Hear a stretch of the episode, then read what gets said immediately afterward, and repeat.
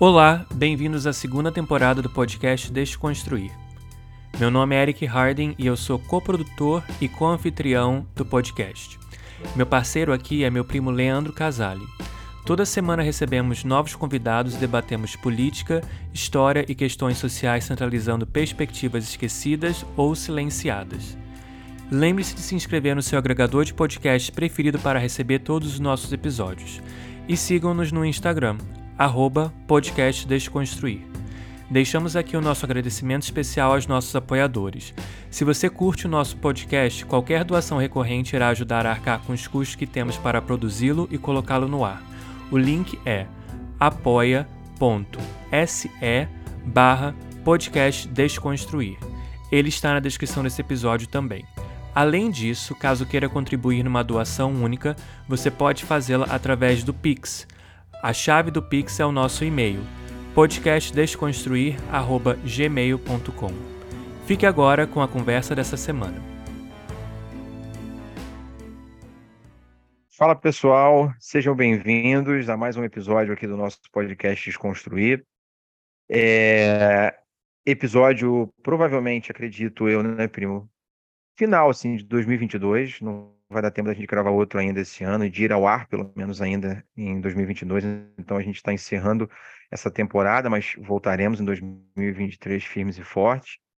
E vamos encerrar, eu acho que com, com chave de ouro mesmo, porque a gente trouxe aqui um convidado que já participou com a gente num outro episódio. E, inclusive, se você não escutou esse episódio, volte lá, dê o play, porque foi um episódio onde ele abordou a relação né, entre a Kimbanda, a demonização de Exu. Foi um episódio muito interessante, é um dos episódios mais escutados, está no nosso top 10 né, de, de episódios mais ouvidos. E eu vou, como sempre, né, eu e meu primo vamos chamar ele para ele poder se apresentar aqui. Fique à vontade, Atos, para você se apresentar da maneira que você achar mais interessante. Muito obrigado por você ter aceitado o meu convite e o do Eric mais uma vez para contribuir aqui com o nosso episódio. E o tema de hoje, eu não falei o tema de hoje ainda, óbvio que é, a gente vai falar de novo de macumba, mas o episódio de hoje vai ser sobre macumba e marxismo. Como que esse cara vai construir essa ponte? É, é, foi um convite que a gente fez e a gente está bastante curioso para saber como é que vai ficar. Eu tenho certeza que vai ficar bom demais é, vocês vão sair daqui bastante incomodados, pensativos. Acho que essa é a ideia. A gente falou isso agora há pouco, antes de iniciar a uhum. gravação, né? É, sem incômodo não existe movimento, a gente não sai do lugar. Então, a proposta do nosso podcast, no geral, não só desse episódio hoje, é incomodar mesmo, né? Gerar reflexão, pensar é, é incômodo mesmo em muitos casos. Mas assim a gente cresce. Então, Atos, obrigado, cara, por você ter aceitado o nosso convite. Fique à vontade aí para se apresentar. Boa noite, gente. Obrigado. É, eu estou me acostumando agora com o novo projeto, né, com o canal do YouTube e tudo mais, de me apresentando sempre como eu me chamo Atos Guizardi, sou filho de Maria Navalha, cigano, iniciado em Quimbanda na Cabula Mulemba. Já está virando padrão, assim. Vou começar a me apresentar só desse Já jeito. Mas eu acho que para o tema de hoje também convém dizer né, que, além disso, eu sou graduando em História e sou militante organizado na União da Juventude Comunista, que é a juventude do PCB, Partido Comunista Brasileiro. É... O convite que o Leandro fez foi desafiador, né? Ele chegou para mim e falou: vamos gravar uma parte 2 já que você é quimbandeiro e comunista, você podia falar como que essas coisas se misturam. Eu falei, ótimo, agora eu tenho uma crise existencial porque eu preciso ver como é que eu lido com essas contradições aí que eu carrego. vou levar para terapia e se eu não Isso. quebrar no processo, eu monto uma pauta para a gente debater a respeito. Sempre e tô assim, vivo, né? então deu tudo certo. é, é, isso, assim, de apresentação, eu acho que a gente pode começar por aí, antes de, de prosseguir. Tá ótimo. Aliás, Atos, é, você, pelo que eu vi nas suas redes sociais, tá com um canal, não sei se já está no ar ou se você está começando a veicular vídeos, vai começar a publicar, é, sobre o, a tua prática mesmo, né, religiosa, enfim, com o teu centro. Eu não sei se você tá, chegou já a anunciar ou vai anunciar algum tipo de curso. Se for, cara, manda o teu jabá aí, faz o, o, o teu jabá, fala qual é o nome do seu canal para que a galera possa acompanhar teu trabalho também. Manda aí. Beleza, é bom, porque da última vez eu fui deixar para o final. Esqueceu. Uhum. é sempre assim. Não, é... Então, não, o canal já está no ar. É, lancei um canal no YouTube com meu nome mesmo. Eu queria outro nome, mas aí o diretor falou assim: não, seu nome é impactante, vamos usar esse nome. Eu falei, tá bom, você que sabe. é, então tá lá, Atos Guizard no YouTube. Provavelmente meu nome vai estar tá em algum lugar do podcast, então quem estiver ouvindo vai conseguir saber como que escreve. Uhum. Sim, eu sempre e coloco eu... lá no final. Bota o link do YouTube também. Descrição. Uhum. Beleza, vocês são incríveis. É, e para falar justamente de Kimbanda, é, já tem dois vídeos lá no ar. E aí a gente está fazendo a seguinte dinâmica: a gente sobe os vídeos mais ou menos aí de 10 minutos, que é o que as pessoas aguentam né, acompanhar na frente da tela hoje em dia no máximo. E a gente sempre tira, faz uns cortes de um minuto, um minuto e meio, e reposta no TikTok, porque o algoritmo favorece mais o alcance, e no Instagram também, porque também está alimentando rede social e tudo mais. Então, além do canal do YouTube, quem quiser me seguir, tanto no TikTok quanto é, no, no, no Instagram, Instagram, é o mesmo é o mesmo arroba Atos Guizard. No TikTok e no Instagram tá atos.guizard por questões de já tinham usado o username. Eu descobri que existe um restaurante italiano com o meu nome, gente. Eu quero Uau. muito ir para Itália só para chegar lá, mostrar meu RG e pedir um prato de graça. Só de sacanagem. E, Legal. e é isso. É, Para quem tem interesse em conhecer um pouco mais da Kimbanda, do contato do culto a Exu e Pombagira, mas sem necessariamente se iniciar, porque é um passo mais largo mesmo, é, eu e a minha Yaya, né, que é a minha iniciadora em Kimbanda também tem essa pegada, a gente faz uma mentoria, que são três meses, né, com aulas quinzenais, em que a gente monta um material exclusivo nosso, falando sobre o que é Exu, o que é Pombagira, os sete reinos, as ervas de poder, como montar oferendas para Exu, tudo, mas assim, é bem um, um beabá que qualquer não iniciado pode ter para começar a cultuar os seus espíritos com um mínimo de autonomia e liberdade. Que, como uma casa luciferiana, né, não que nós sejamos de Kimbanda luciferiana, embora essa rama exista lá dentro, mas Exu Lucifer é o padrinho da nossa casa, a gente acredita muito na liberdade como um norte, né?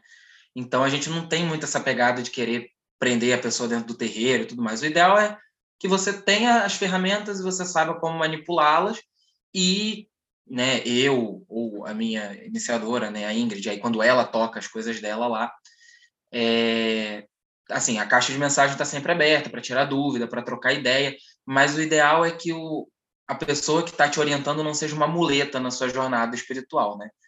Que ela esteja ali mais para te orientar e te dar o caminho das pedras, mas quem vai ter que trilhar é você. É, essa é a nossa filosofia, tanto para quem é iniciado quanto para quem não é iniciado. E aí segue também a página dela, né? Que é Cabula Mulemba. É mais complicadinho até de escrever do que meu nome, talvez, não sei. aí o Eric coloca lá na descrição também, por favor. Eu coloco, Isso, pode deixar. Mas tá tudo lá, tá tudo lá. E é isso, né? Ah, não quero fazer a mentoria, mas quero saber qual é meu Exu, minha pombageira. Marca a consulta, tem problema. Quero saber se meu marido está me traindo. Marca a consulta, não tem problema. a gente está aqui para isso também. e para questões menos Muito fúteis bom. também, viu, gente? Hum. Só porque o leque tem que ser bastante amplo. Sim, verdade. Certo. É, bom, vamos então para o para o nosso tema, né? Um tema que surgiu de uma provocação, como o próprio Atos comentou, e ele incrivelmente topou, mas de fato é, é um assunto que demanda um, um estudo, uma preparação, como ele mesmo comentou, né? E que vocês não viram, vocês estão ouvindo a gente, mas ele montou um, um, um roteiro muito maneiro aqui, a gente achou bastante interessante. Sim. E, e desafiador até mesmo para a gente, né? Quando eu e Eric olhamos, eu falei, caraca, como é que a gente vai abordar isso aqui, né? Exatamente. Então, assim, a gente vai jo jogar a mesma responsabilidade para cima dele. E a partir, claro, da fala dele, a gente vai também trazendo dúvidas, questões, ou fazendo alguns comentários é, a partir das nossas indagações ou de, de questões que a gente já ouviu de terceiros também, né? Mas, assim, pelo que eu, eu vi no seu roteiro, é, logo no comecinho, você já é, propõe uma reflexão em si sobre o, o que é religião, né? E o próprio Marx tinha uma, uma, uma visão sobre isso. Eu acho interessante começar por esse aspecto mesmo, porque existem, de fato, algumas caricaturas com relação ao que, que o marxismo, é, o que, que o Marx entendia com relação à religião, né? E como que ela se relaciona de fato com, com, com a interpretação marxista da história, enfim. E é um assunto que, de fato, muita gente não domina ou reproduz uma série de, de, de estigmas. Então, como que a gente pode relacionar, antes de falar especialmente da macumba em si, né, a religião de uma forma geral, como que ela se relaciona com o marxismo? Porque para muita gente, inclusive nos discursos é, da galera de extrema direita, enfim, é, utiliza-se a ideia do, do, do, comunismo por o comunismo ser ateu, logo, portanto, ele é contrário a todo e qualquer tipo de religião e todas elas devem ser completamente abolidas da face da terra, enfim, como se houvesse uma tentativa por parte do, do marxismo de destruir toda e qualquer manifestação religiosa, é, de descredibilizar, de deslegitimar. Então, é, é, acho que é, é, importante, acho que é interessante começar por esse ponto mesmo. Fica à vontade, cara. Beleza. É, primeiro, assim, eu, eu, queria também fazer um disclaimer antes da gente começar, dizendo assim, eu não sou especialista em Marx, nem no marxismo, eu sou um militante marxista, né, em formação. Então, assim, é, isso é importante de dizer, porque sempre que você vai falar de Marx, você tem dois problemas. Ou é uma pessoa que só tem as caricaturas e quer te agredir com as caricaturas, ou é o, o, o, o marxólogo de poltrona, que não milita, não constrói nada, mas ele leu todas as cartas privadas do Marx, e quando você faz um comentário, ele vem de trás da moita dizendo, não, mas em 1849 o Marx disse na primavera de não sei quando. Calma, meu irmão. então, assim, é, é importante definir isso e dizer que existe uma limitação material até para se pensar o marxismo num contexto acadêmico hoje em dia. É, eu digo isso porque, por exemplo, eu estudo interação entre negros e indígenas no norte do Espírito Santo, numa manifestação religiosa na Primeira República, que é a Cabula. Estou né? desenvolvendo a monografia nesse sentido, já pensando pós-graduação e tudo mais. E eu me impus a, a tarefa de ter uma, uma bibliografia majoritariamente marxista. É uma dificuldade para os professores saber indicar essa bibliografia. Né? Ao contrário do que diz a extrema-direita, as universidades públicas brasileiras não são esse paraíso marxista em que todo a professor tem a foice e o martelo tatuado no peito, é. sabe? Exatamente. É, na UFRJ mesmo, que é a instituição onde eu estudo, você tem muitos professores liberais, assim, e aí pode ser um liberal weberiano, pode ser um, um, um liberal pós-estruturalista, Foucaultiano, muito Foucaultiano na UFRJ, gente, é uma coisa, assim, muito cansativa. e, e aí, às vezes, quando você pede uma referência mais, que, que esteja ligada ao marxismo, a referência que a pessoa tem, com todo respeito aos camaradas trotskistas, mas é um trotskista que tem uma profunda rejeição ao socialismo real e, e, e, é aquele marxista que bate mais no marxismo do que os próprios liberais, entendeu? E aí você precisa você precisa ter um duplo trabalho, que é de conhecer uma bibliografia indicada por quem te orienta e ao mesmo tempo fazer a crítica dessa bibliografia para conseguir construir uma linha argumentativa própria, né? Então assim é muito cansativo, na verdade. É, se eu quisesse falar de Hannah Arendt, minha vida estava feita. Mas eu, eu, gosto de fazer ah, escolhas difíceis. Muito, muito. Exatamente.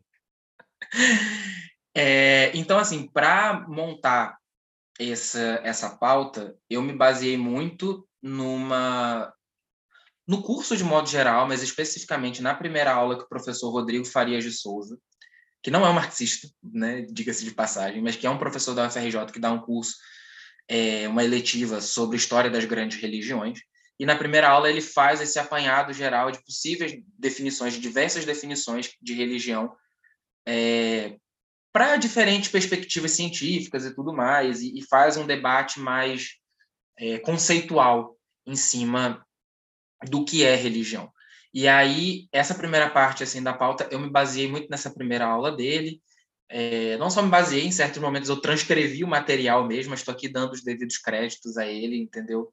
É, se eu falar alguma besteira, briguem comigo, não briguem com ele.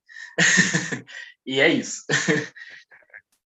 é, e aí, né, vamos lá, a gente vai chegar nessa definição marxista ao longo do desenvolvimento dessa, dessa leitura, mas antes de mais nada, é interessante a gente começar propondo, né, interpretar o que, que é religião.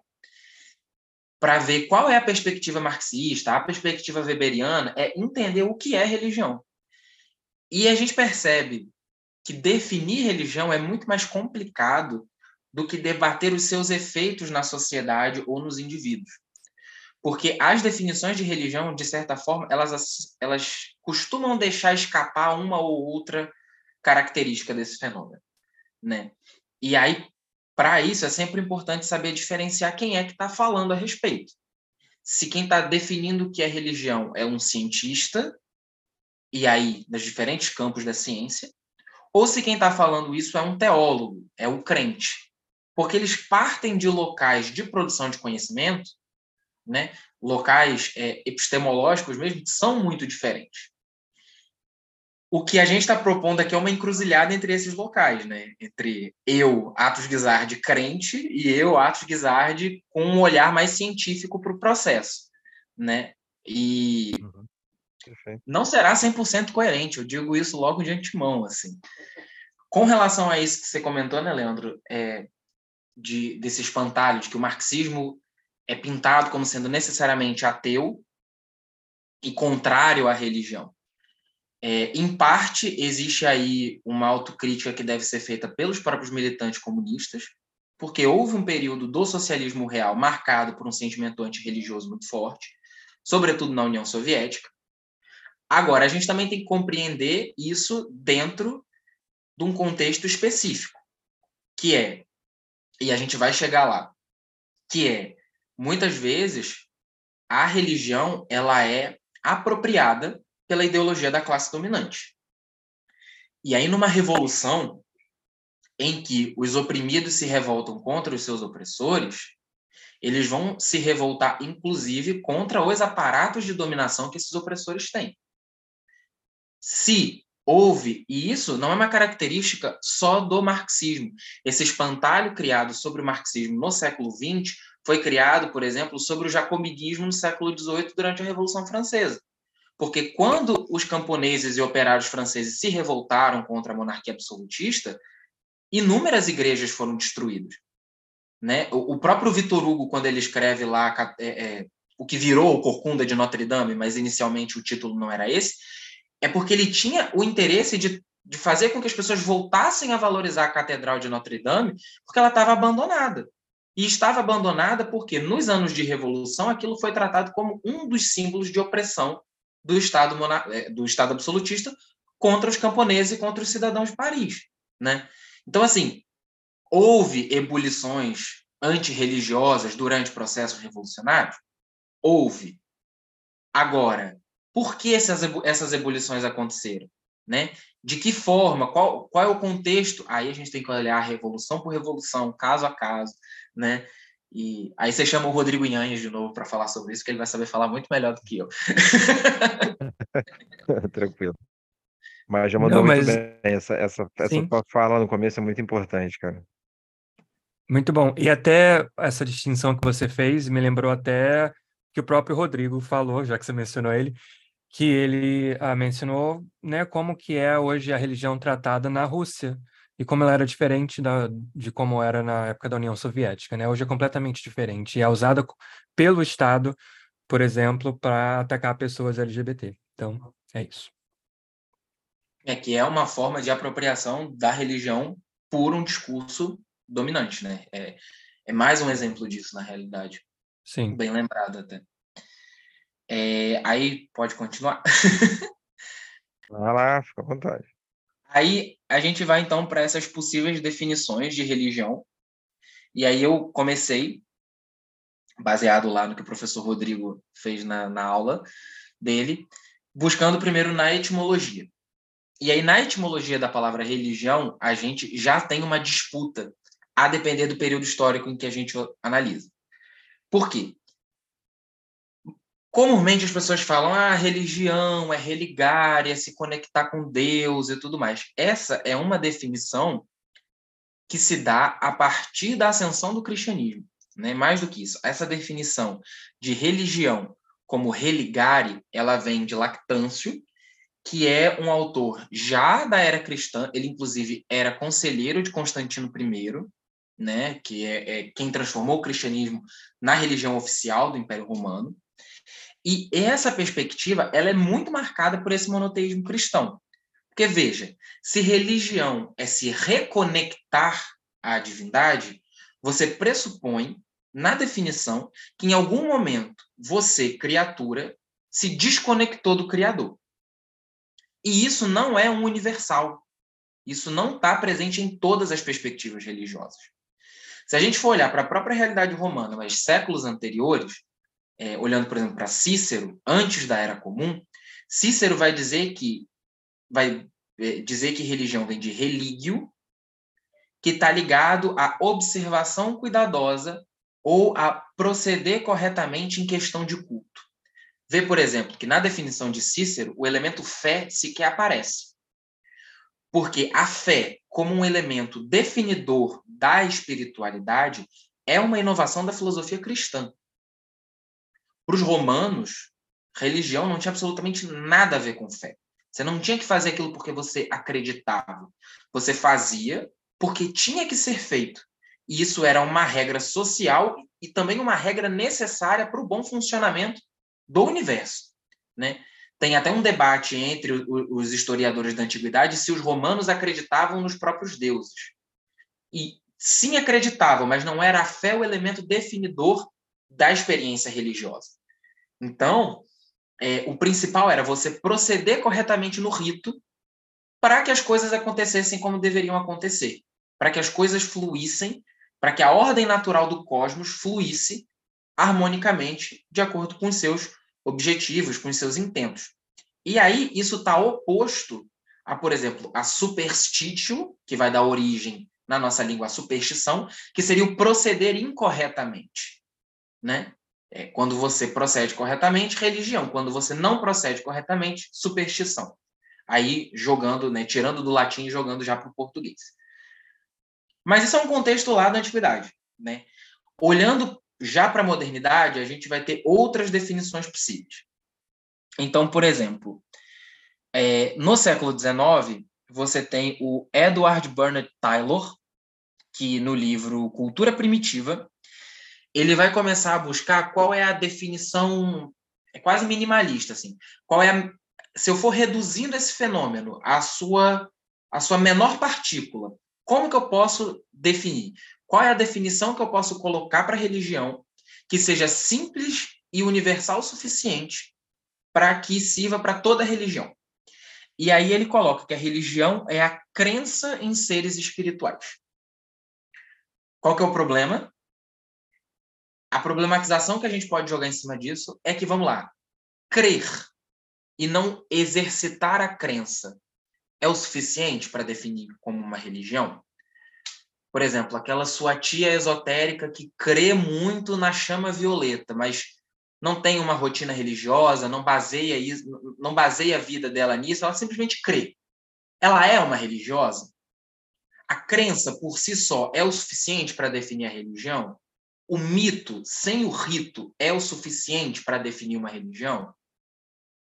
Uma análise mais antropológica vai dizer que o rito ele parte do mito e o mito engendra o rito, né? Tem uma troca aí. E aí essa definição ela deixa escapar essa dinâmica da prática e joga a, a religião para um território meramente da crença. E aí ela acaba deixando escapar esse outro lado que é também muito importante. Por sua vez, aí a gente já tem lá o James Fraser, que é assim uma referência incontornável para quem quer estudar religião, magia, feitiçaria, não porque a gente deva concordar com ele, mas porque ele é um dos pioneiros para pensar esse tema, para fazer a, a, a, a, distinção entre religião, magia, feitiçaria, todas essas coisas. É, então, assim, qualquer um que queira estudar esse tema tem que passar pelo Fraser em algum momento, mesmo que seja para dizer, nós não vamos nos basear nisso, mas isso é importante, isso é necessário, sabe? E o Fraser, no ramo de ouro, que é assim, acho que é a obra mais célebre dele, ele escreve é, por religião, entretanto, é, por, perdão, por religião, entendo uma propiciação ou conciliação de poderes superiores ao homem, que se acredita dirigirem e controlarem o curso da natureza e da vida humana. Essa definição por si só, eu, Atos, não vejo grandes problemas. O problema é que, quando a gente mobiliza certos conceitos e certos autores, isso não está desconectado de uma certa é, interpretação da, da sociedade e de um certo projeto político para essa sociedade. O Fraser ele está ligado ao que a gente chama de evolucionismo social, que é um discurso que legitimou o colonialismo e que tem repercussões até hoje. Então, quando Fraser faz uma definição de religião, ele está definindo religião porque ele coloca a religião como uma das etapas da evolução das civilizações. Então, existem civilizações primitivas que desenvolvem magia. Quando essas civilizações elas evoluem, elas desenvolvem religião. Quando essas civilizações evoluem um pouco mais, elas desenvolvem filosofia. E quando essas civilizações evoluem um pouco mais, elas desenvolvem ciência. O Fraser ele não está dizendo que toda a humanidade caminha junto da magia para a ciência.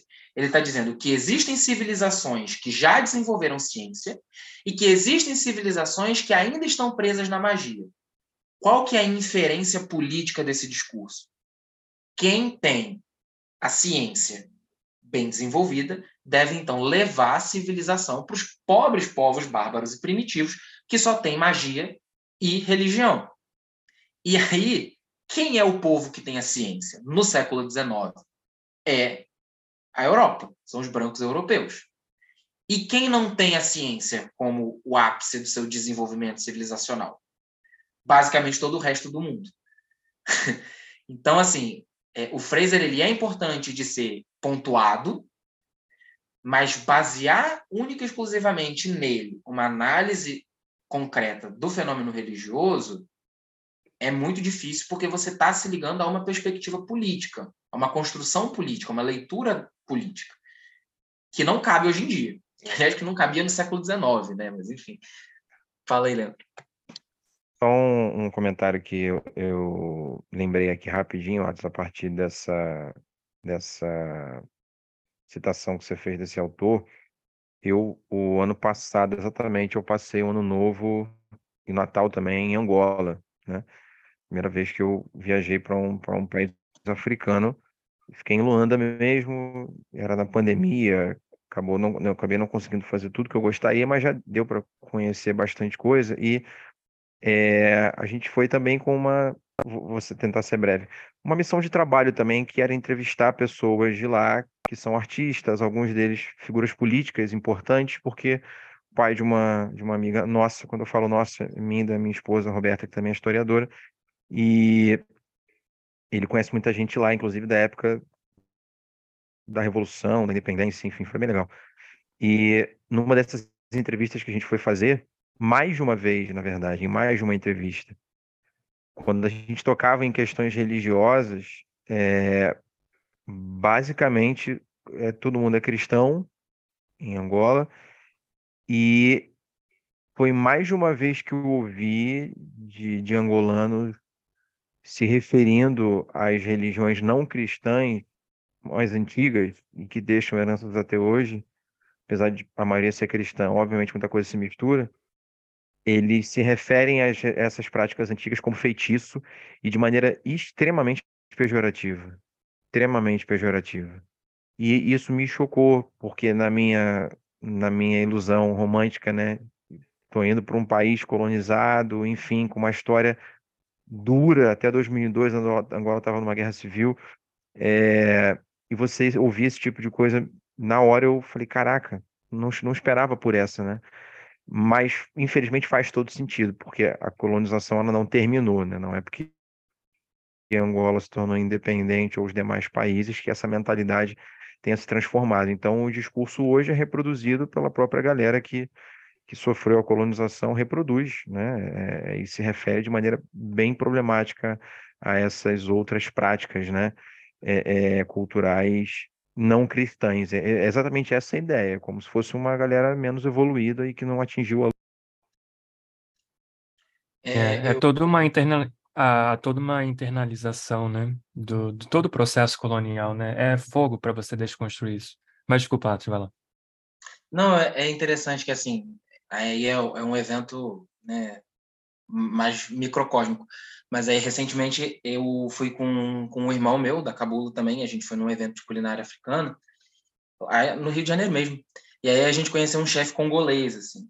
E ele é cristão. E quando a gente falava da quimbanda, ele tinha um pé atrás também. Tipo, ah, mas vocês fazem mal para os outros? O mesmo tipo de questionamento que um, um brasileiro médio também tem. E, e aí ele fala que assim, aqui no, lá no interior ainda existe e tudo mais, e, e que muitas coisas que aqui a gente trata como religioso lá é meramente cultura, tipo você tomar um banho de erva, lá não é uma questão religiosa, é algo que você faz porque é cultural, né? Mas aí, até adiantando algo que eu já tinha colocado lá na pauta, que é, no contexto brasileiro, o único espaço em que essas práticas cotidianas puderam se preservar foram nos espaços de terreiro também. Né? Então, é, é, é muito comum, às vezes, é, quando vem, por exemplo, algumas autoridades nigeriana, nigeriana menos hoje em dia, porque existe um turismo religioso muito grande na Nigéria, mas, assim, de outros países é, é, é da África, quando vem para o Brasil, às vezes as autoridades brasileiras levam os caras para um terreiro de candomblé, para um terreiro de umbanda, na expectativa de que eles se sintam em casa, e eles ficam fascinados, porque, nossa, na minha terra não tem isso. E aí é uma grande quebra de expectativa, uhum. né? Esse, esse sujeito que a gente conheceu, o único momento assim que o olhinho dele brilhou foi quando ele falou assim: Ah, mas vocês acreditam em Deus? Aí a gente foi explicar qual que é a nossa perspectiva da divindade e tal. Eu falei que pra gente, Deus é em Zambiapungo. Aí ele, Zambi, nossa, me senti em casa, porque era como é como é tratado lá também, assim. Isso foi muito interessante, assim, essa, essa experiência. Mas é, o que o, o, o horror que aconteceu aqui também aconteceu lá em outra escala, é, não só em outra escala, né, mas de uma outra forma, mas também aconteceu lá. E, e, isso é muito doido de se perceber, assim, como que a gente muitas vezes realmente internaliza. E internaliza não só é, é, essa, nessa camada mais superficial, que é a de rejeitar uh, o, o, o, rito, rejeitar o mito, rejeitar a prática, mas às vezes numa perspectiva muito mais sutil também, né? Então, por exemplo, assim, quando você vê é, gente de terreiro que não consegue avançar um debate sem ser uma lógica sem, sem ter uma lógica muito binária, sim, não, preto, branco. É, é, é, essa inflexibilidade na análise da realidade ela é muito típica de uma cosmo-perspectiva judaico-cristã, sabe? Exatamente. É, eu não sei se ela cabe tanto dentro dos nossos espaços de terreiro, mas aí às vezes o sujeito ele sabe cantar em Urubá, mas ao analisar certas questões ele não consegue vencer essa camada mais sutil da colonização, que é, cara, é, é, é, a, é, é, o que a Sueli Carneiro chama de epistemicídio, né? Que não é só você matar a manifestação religiosa, é você matar todo o caldo uhum. cultural, filosófico, epistemológico que aquilo uhum. traz consigo. É muito profundo e é assustador tomar consciência disso na realidade. Uhum. É, Sim, exatamente. Genocídio em vários aspectos, né? Exato. É, mas continuando, senão a gente não sai daqui hoje. é, aí tem uma outra definição aqui, é, que é a definição do William James. William James é, não é europeu, é estadunidense e é psicólogo, né? E aí a, o olhar do James para a religião é um olhar extremamente focado no sujeito, na experiência do sujeito, né? Ele escreve lá no As Variedades da Experiência Religiosa que a religião são os sentimentos, atos e experiências de homens individuais em sua solidão até onde eles se percebem em relação com o que quer que possam considerar divino. Eu gosto dessa definição, embora ela tenha um olhar meramente individual do fenômeno religioso, porque, em parte, eu concordo que a experiência religiosa sempre é individual, mesmo quando ela é coletiva.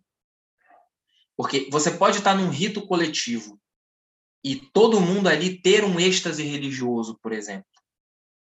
Mas o êxtase religioso, ele pode ser experienciado coletivamente, mas ele é particular, sabe?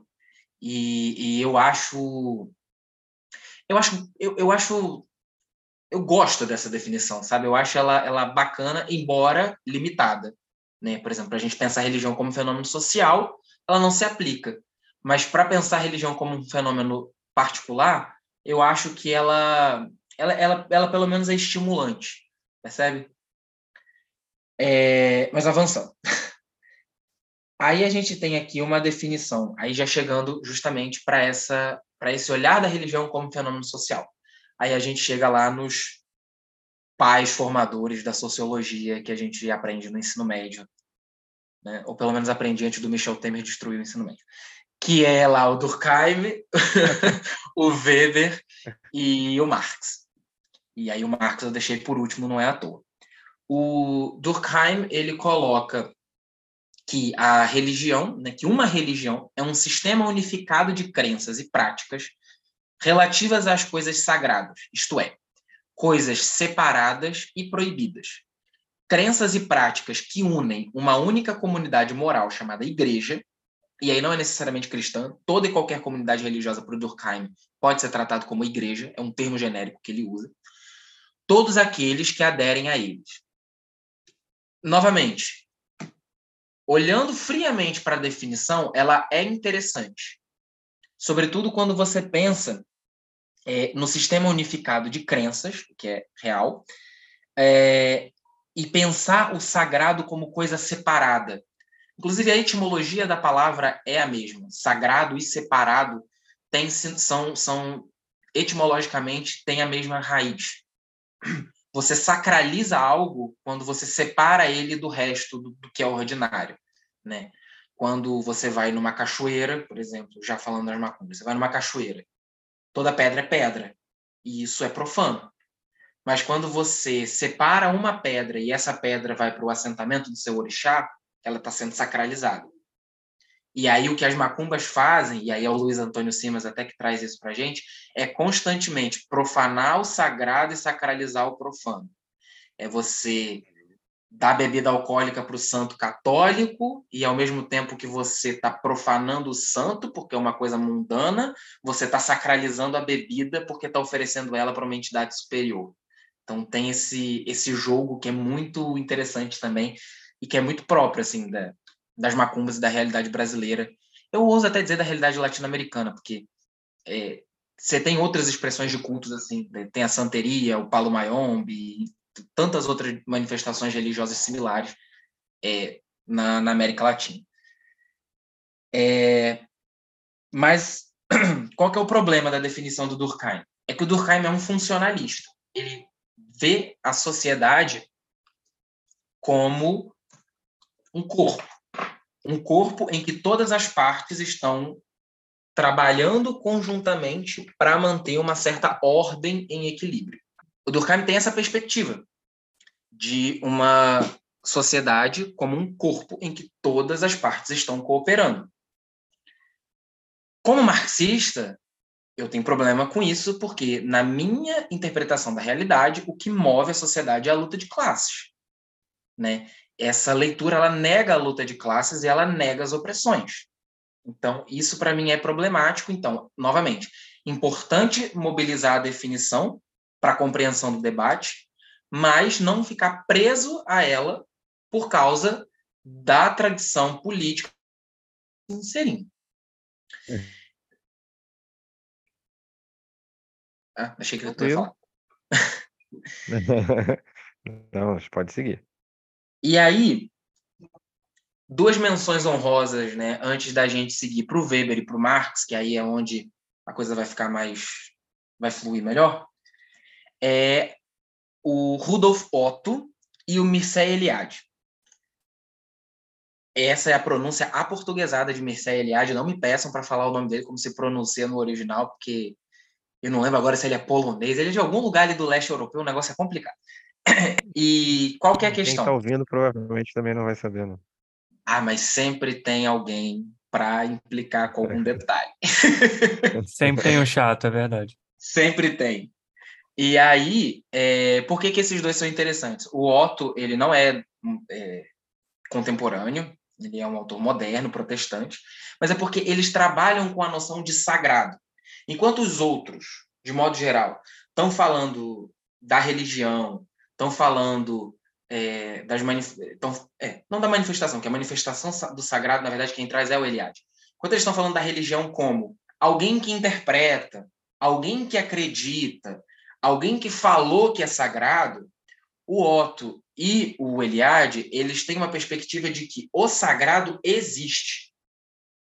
O Otto, por ser um protestante, né, então aí entra naquele quem está falando a respeito disso, esse o lugar do crente entra na análise, e o Eliade, porque ele vai falar que o sagrado existe e o sagrado se manifesta. E aí a obra do Eliade é majoritariamente pensando a religião comparada. Né? Então ele vai olhar os xamanismos, ele vai olhar né, então as manifestações uranianas, quer dizer, divindades que se manifestam através dos céus, das nuvens, dos raios. Aí ele vai desde Vênus, Zambi, é, o próprio Urano, o Deus cristão, tudo isso. Né?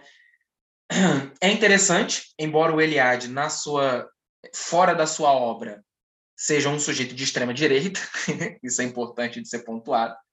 E aí cabem muitas ressalvas nesse sentido, porque o discurso de extrema direita também ele é muito palatável a certos esoterismos, né? Vamos, é, você olha até a história do, do nazifascismo, você tinha um esoterismo em torno da noção de raça e tudo mais, uma coisa muito bizarra, assim. É, e, e, mas tem essa contribuição que é interessante. Tenho problemas com ela, por exemplo, não gosto do Eliade quando ele vai falar de, de religiões africanas, por exemplo. É, eu, eu, eu acho que o Eliade falando de religiões indo-europeias é mais interessante, porque, querendo ou não, essas religiões indo-europeias, ao longo dos séculos, ela, havia troca entre elas, né? havia fluxo de pessoas da Índia para o Mediterrâneo, então a, trocas culturais aconteciam nesse, nesse, nessa região. É, enquanto que quando você olha para a África subsaariana, por exemplo, às vezes eu sinto que ele está muito mais projetando a interpretação prévia dele da categoria que ele criou do que necessariamente olhando para o fenômeno material e interpretando aquele fenômeno no que ele é. Né? Então, às vezes, ele vai falar de Zambi e ele está projetando em Zambi uma interpretação que ele já tirou de Urano, e não interpretando Zambi a partir da crença dos que creem em Zambi. Percebe? Mas fica aí a menção honrosa ao Eliade, porque realmente também é uma, uma referência assim um pouco. É, é uma referência de peso para se pensar é, é, a religião comparada, a história da religião. Mas aí, enfim, a gente chega então no Weber, que o Weber é quem vai colocar a religião no centro do palco para pensar a dinâmica social, não só como um estágio da evolução da civilização, não, ele vai colocar a religião como um elemento definidor do desenvolvimento da sociedade, principalmente lá no Ética Protestante e o Espírito do Capitalismo.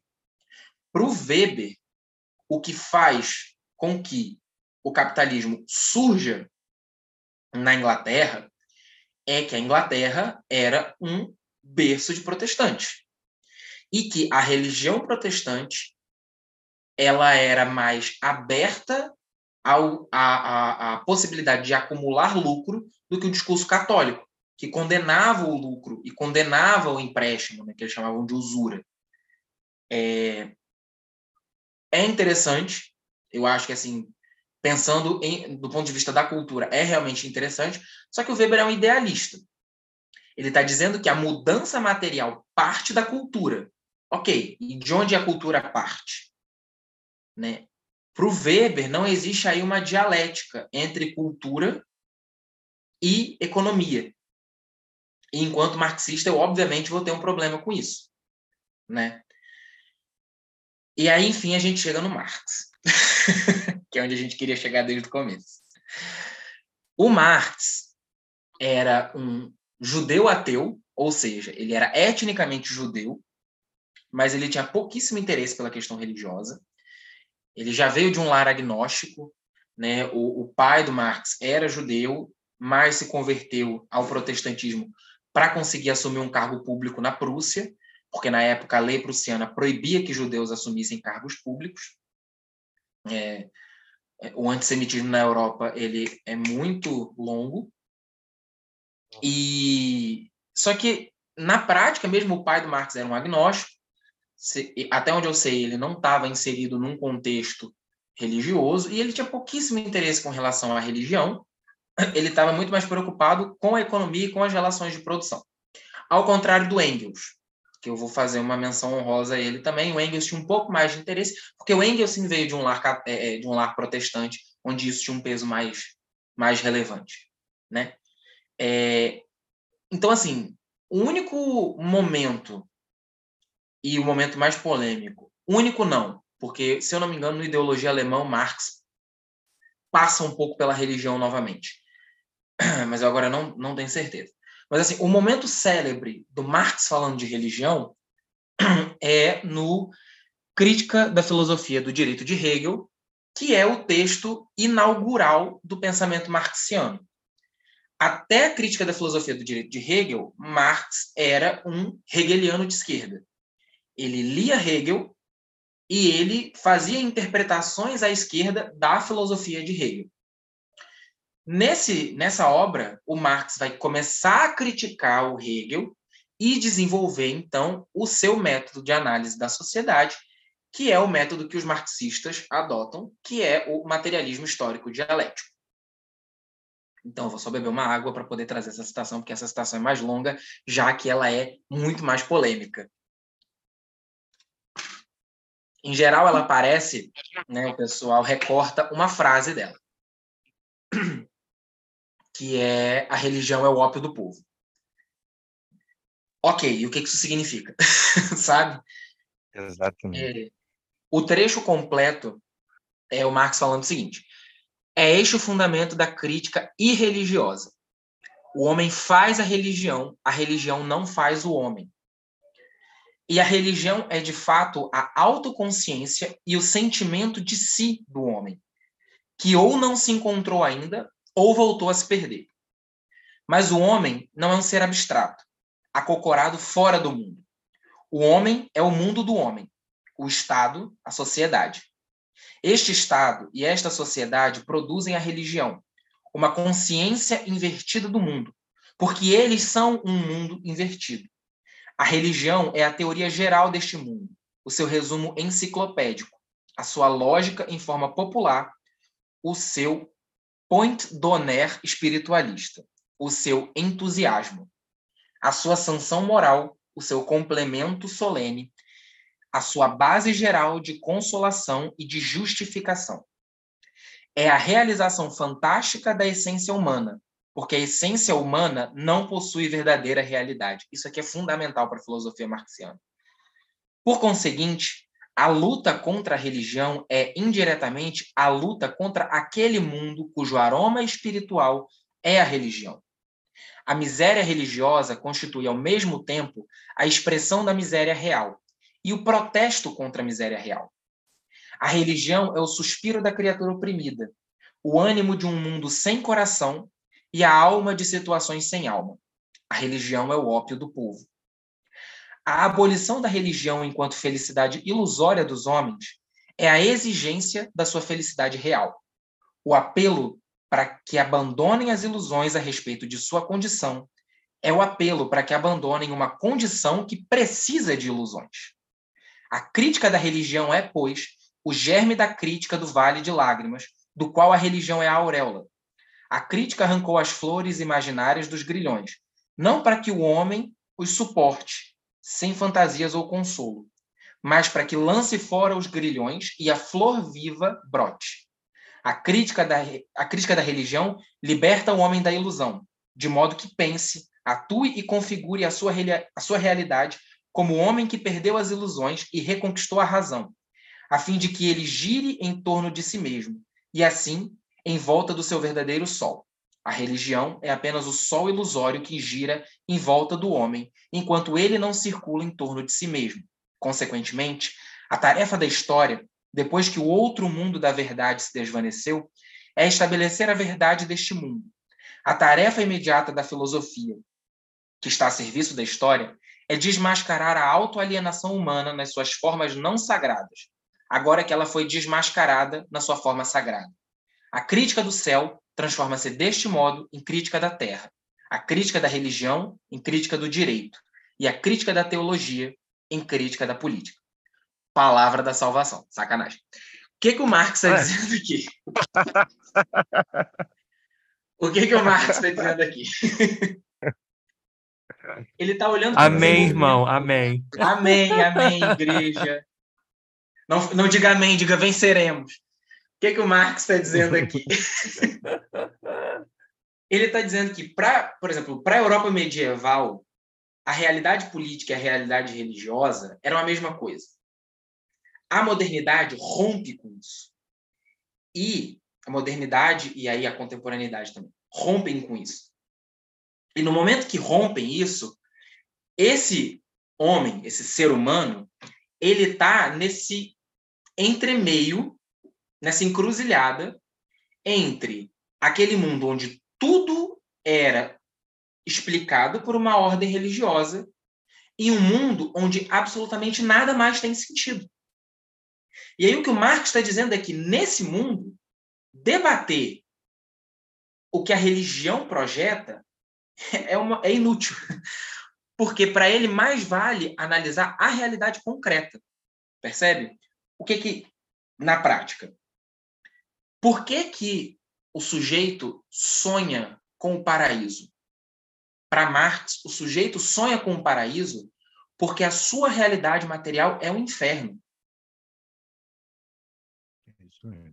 E aí ele projeta nesse céu, ele projeta nesse horizonte espiritual as bênçãos que ele não pode ter nesse mundo de opressões e de explorações. E aí qual que é um outro ponto também importante aqui, e é onde o ópio do povo se encaixa. É que, na mesma medida em que isso ocorre, em que a religião se torna esse refúgio abstrato de tudo aquilo que o trabalhador não pode ter na sociedade de classes, essa religião ela também anestesia esse trabalhador numa realidade que é dura demais para ser encarada por ela mesma. Então, ela oferece consolo então você, você não está sofrendo porque a realidade é uma merda. Você está sofrendo porque é preciso passar pelo deserto para chegar à terra prometida. É a aprovação necessária para que você alcance a sua graça. Entende? E o Marx está apontando essa crítica justamente porque esse discurso religioso específico foi apropriado pela ideologia dominante no caso da Europa. Não dá para esperar que Marx fizesse uma análise da religião que atendesse 100% às experiências afro-indígenas, porque a realidade material de Marx não era essa. O contexto religioso próximo a Marx era o catolicismo, o protestantismo, o judaísmo. E ele olha para todas essas experiências religiosas, que são monoteísmos abraâmicos, e vê que elas se comportam, ao fim e ao cabo, mais ou menos da mesma forma. Agora, nessa própria definição do Marx, é, também tem coisas interessantes para a gente pensar para a nossa realidade. Então, por exemplo, aí você tá um outro filósofo maravilhoso, Zeca Pagodinho.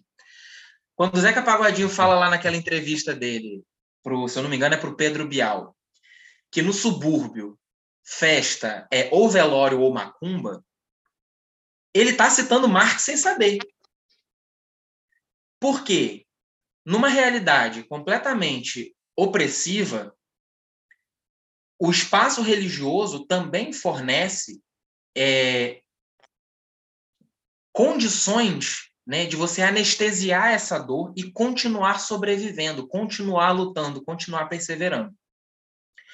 E veja, embora o Marx, enquanto ateu, olhasse para a religião como algo a ser não combatido, mas algo no qual você não deveria basear a sua vida, e aí nesse ponto eu discordo do Marx, porque enfim, não sou obrigado a concordar 100% com ele tudo, é... ao mesmo tempo que ele faz isso, ele não faz uma análise moral quando ele diz que a religião é o anestésico do povo, o ópio do povo. Porque o próprio Marx fazia uso de ópio. o que ele está dizendo é que quando, olhando para a realidade brasileira, quando, num contexto, numa favela, numa periferia, em que o Estado só entra para matar, o sujeito, para poder chegar na escola, ele precisa pular um esgoto a céu aberto. O único espaço de cultura que ele tem é cantar no louvor da igreja, a religião, nesse caso, funciona como ópio do povo. Ela é um anestésico que dá condições para que essas pessoas não se matem, não surtem, não, sabe? Mas também tem essa característica de essa religião, quando apropriada pela classe dominante, ela gera um discurso que quer apassivar as massas para que elas não se revoltem contra a classe dominante. E a gente não pode perder isso de vista. Para Marx, o motor da história é a luta de classes. E a luta de classes se manifesta em todos os campos da sociedade, inclusive na religião. O ponto dessa citação que o Marx traz é que, em vez de atacar a religião por se dobrar à luta de classes e por ser apropriada pela classe dominante, a gente tem que atacar a classe dominante para construir uma sociedade sem classes e a religião não seja apropriada por ela.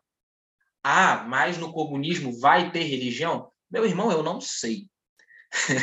assim, o marxista que te diz que. Porque tem isso, né? Tem, tem gente que. O marxismo, o comunismo é o fim de tudo. É o fim da família, porque a família é uma forma de produção e reprodução da propriedade. É o fim do direito, porque o direito é um instrumento de classe para a reprodução das opressões e das explorações. É o fim do Estado, é o fim da religião, é o fim de tudo, no final não sobra nada.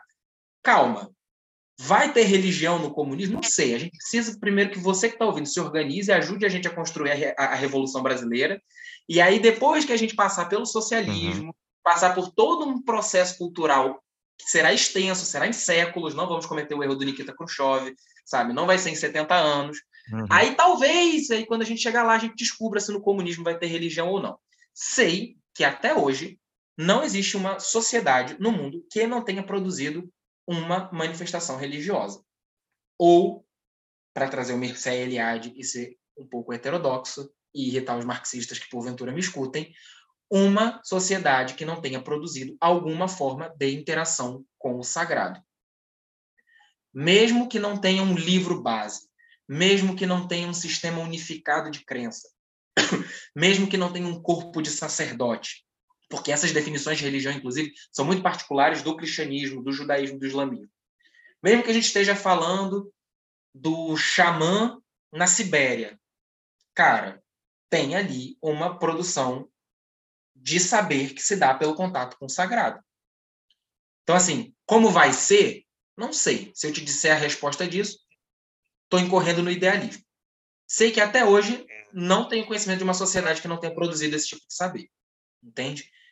E eu, como tudo o que existe na sociedade de classes está submetido à luta de classes, eu acho que é papel dos marxistas, dos revolucionários, estar presente também nesses espaços para disputar esses espaços. Percebe? Exato. Mas estou falando muito já. Eu... O que vocês querem aí? Não, eu só ia, só ia lembrar do seguinte, assim, é, o, o Marx ele não é um, um, profeta, né? Eu acho que você mesmo escreveu isso em alguma parte do teu, do teu roteiro, Atos. Mas é bom é, lembrar, eu vi essa reflexão e reproduzo aqui. É, o Marx escreveu muitas obras, uma das principais, talvez a principal dela, é o Capital.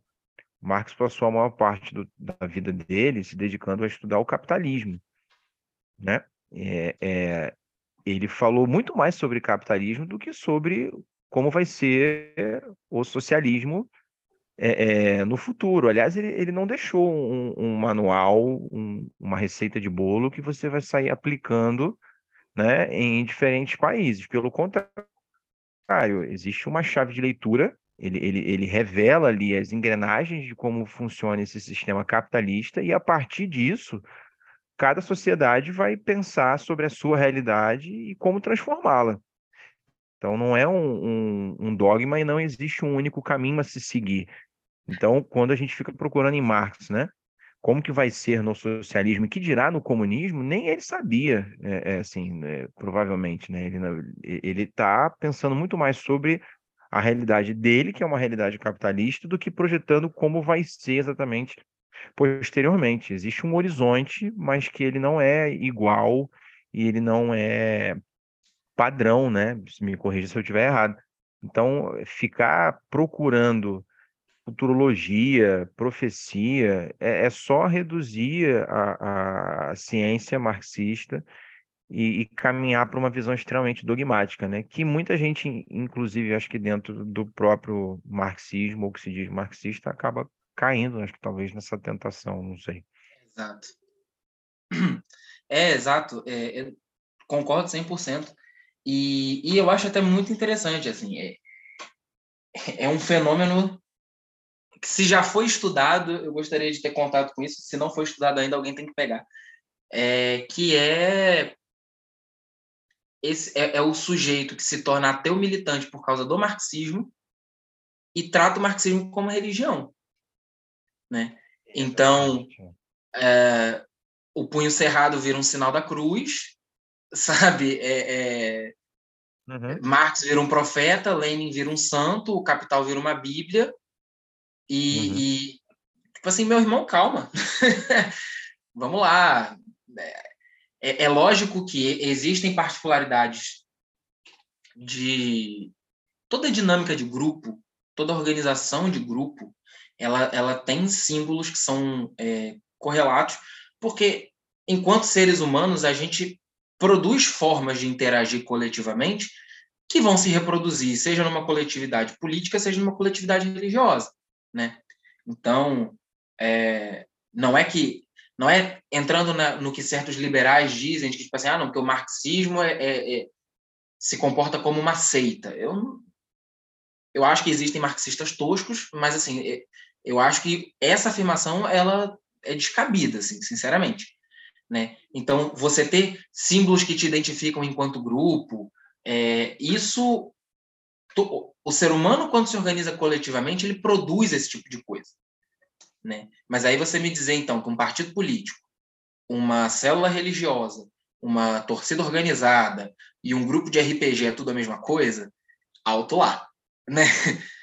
Produzir dinâmicas de grupo que gerem identificação e tudo mais é, é uma coisa. Agora, existe sim gente que incorre no equívoco de que, tipo, não, você não pode defender tal coisa é, porque você é marxista. Tá, vamos destrinchar essa linha de raciocínio. No meu entendimento, o problema todo tá quando isso entra no debate moral. No debate moral e na legislação de comportamento. Né? Então, por exemplo, tem um camarada meu, que é camarada do meu núcleo, uma vez a gente estava bêbado debatendo não monogamia. E aí é, é, ele não monogâmico, eu até onde me entendo sou uma pessoa monogâmica, e, e, ele falando que isso era uma contradição, porque Engels, porque não sei. Eu falei, meu amigo, olha só, eu saí da igreja. Eu não vou deixar que nenhum livro escrito por um barbudo que já morreu antes de eu nascer dite como eu vou levar os meus relacionamentos afetivos, porque primeiro eu sou LGBT. Enquanto LGBT, eu tô cansado de gente dizendo como que eu devo me relacionar. Então, assim, vamos definir um limite, assim, esse território não lhe pertence, sabe? Não cabe ao partido legislar sobre o meu comportamento. Aliás, eu acho que esse é um, um grande alerta vermelho, assim, ah, quero me organizar no partido. O partido tá, se, o, se a preocupação do partido é, é regular o comportamento dos seus militantes e não construir as condições necessárias para as mudanças sociais pelas quais a gente luta, complicado. Eu não entraria nesse grupinho, mas aí vai de cada um. É, E é importante pontuar isso, né? É, que é isso, assim, se, se, se os camaradas que estavam me ouvindo já queriam me agredir por alguma besteira que eu tenha falado anteriormente, agora então tá tudo certo, né? Agora, agora vamos. é, mas para pensar, né? Voltando lá, para pensar então essa realidade macumbeira e como que a gente insere isso num, numa construção revolucionária, aí eu acho que a gente tem que olhar menos para o Marx e Engels, que eram homens do século XIX e que, é, para o século XIX, foram bastante vanguardistas, mas têm limitações, porque são, né, são produtos de sua época, é, e olhar para outras produções que vieram dentro do próprio marxismo em outros contextos, e aí especificamente o marxismo periférico, né? e o marxismo anticolonial não é decolonial, porque os termos eles, eles partem de projetos políticos. Né? Esse debate decolonial ele está muito ligado a uma tradição pós-estruturalista. Não é muito. Vai atacar muito. Enfim, é, é, é, é outra corrente, é outra forma de interpretar a realidade, não tem uma base marxista, entendeu? O debate anticolonial está muito mais preocupado em atacar as bases materiais do colonialismo e da sua perpetuação na forma é, do imperialismo e do capitalismo dependente, digamos assim, é, do que outras questões de linguagem. Esse debate eu, eu, eu, evito um pouco, porque eu acho que ele não leva muito a lugar nenhum. Assim. Eu acho que ele ele até é interessante, ele aquece um pouco o, debate, mas assim, para propor uma mudança concreta, eu acho que ele é muito limitante, percebe? Mas, enfim. E aí, eu, eu tinha trazido aqui é, uma citação do Mao Zedong, que fez aí aniversário essa semana, enquanto a gente está gravando. Eu acho que 128 anos. É, e, e, o Mao Zedong tem essa, essa frase, né, de muitos dos nossos sábios marxistas, leninistas não podem abrir a boca sem citar a Grécia Antiga, mas quanto a seus próprios antepassados, que pena, esqueceram-nos. Por quê? Quando você vai olhar, por exemplo, é, para a Revolução Chinesa, todo mundo fala, não, para entender o marxismo-leninismo chinês, tem que entender o confucionismo. Tem que entender é, é, a base filosófica e religiosa própria da China. Mas aí o mesmo sujeito que fala isso no Brasil quer pensar o marxismo na realidade brasileira como se nós fôssemos alemães, franceses, russos, sabe? Não, peraí. Os Qual é? Oi? Como se fôssemos, como se fôssemos ocidentais, né? É, o brasileiro acha que é ocidental, isso é muito interessante. é, pensar, então, vamos lá, para a realidade brasileira, qual é o caldo cultural? E aí a religião se insere nesse caldo cultural também, que forma a nossa maneira de enxergar a realidade. Porque isso vai ser base para a gente compreender e elaborar as tarefas de inserção nessa realidade para a construção de um horizonte revolucionário. E aí, tem tanto o cristianismo popular, que é disruptivo pra caramba, e esse era de interesse do Engels, por exemplo. O Engels ele tinha muito interesse nas manifestações cristãs ditas heréticas, que eram as manifestações, que é o cristianismo dos revoltados, entendeu? É como que o cristianismo é apropriado por aqueles que estão se insurgindo contra a ordem vigente. E ele tinha um interesse muito particular no cristianismo primitivo, né? naquele coletivismo da antiguidade tardia e tudo mais. Eu acho que não cabe a mim disputar a imagem de Cristo ou uh, como se deve interpretar o cristianismo, porque eu não estou inserido nesse contexto cristão. Mas esse debate existe dentro da, da, da produção do Engels, por exemplo, que está lá muito mais interessado nisso do que o Marx. Mas esse cristianismo popular brasileiro, que vem de uma, de uma tradição ibérica, né? É, ele é caldo para a gente pensar formas de se insurgir contra a ordem, e ele, no Brasil, se mistura com as produções de saberes dos povos originários e dos diversos povos africanos que foram trazidos para cá e obrigados a se reterritorializar nessa terra. Né? Então, por exemplo, é, os camaradas do coletivo negro Minervino de Oliveira, que é o coletivo negro do PCB, eles têm essa palavra de ordem que é se, se Palmares não existe mais, façamos Palmares novamente. E embora Palmares seja muito romantizado e a gente tenha que entender Palmares como uh, também dentro da sua própria realidade histórica, Palmares era um espaço, tornou-se um espaço em que não só negros escravizados que fugiam iam, iam para lá. Você tinha diversos indígenas que iam para lá, você tinha brancos pobres que iam para lá, entendeu? E sim, havia contradições dentro de Palmares e tudo isso, mas veja, havia dentro daquela realidade uma alternativa de sociedade que batia de frente com o projeto do colonizador europeu. E a gente tem que pensar as comunidades de terreiro hoje como continuidade dessa perspectiva de quilombo. Existe uma contradição aí que alguém pode levantar, que é: olha, mas o meu terreiro só tem gente branca. Sim, se você for numa igreja universal, a maioria ali é de pessoas negras. Hoje, o cenário religioso brasileiro apresenta essa contradição, em que você tem diversos praticantes brancos de religiões de matriz africana afro-indígena. Isso é um fato. Agora, eu não estou debatendo representação. Porque representação é uma coisa e ela é importante. Mas se ela não vem acompanhada de todo um caldo filosófico, político, propositivo, é vazio. Né? Aí, é, aí é aquela coisa assim, não, a gente quer representatividade. Aí, sei lá, o Eric aí nos Estados Unidos elegem o Obama, continua jogando bomba no Oriente Médio, mas pelo menos o presidente é negro. Isso significa o quê? Sabe? Uhum. Para a gente pensar representação acompanhada de um projeto político e entender a nossa realidade como ela está posta. A realidade brasileira hoje é essa. A maioria dos cristãos, inclusive neopentecostais e de direita, são pessoas negras, periféricas. Isso Muitas tá mulheres. Uhum. Muitas mulheres. Sim.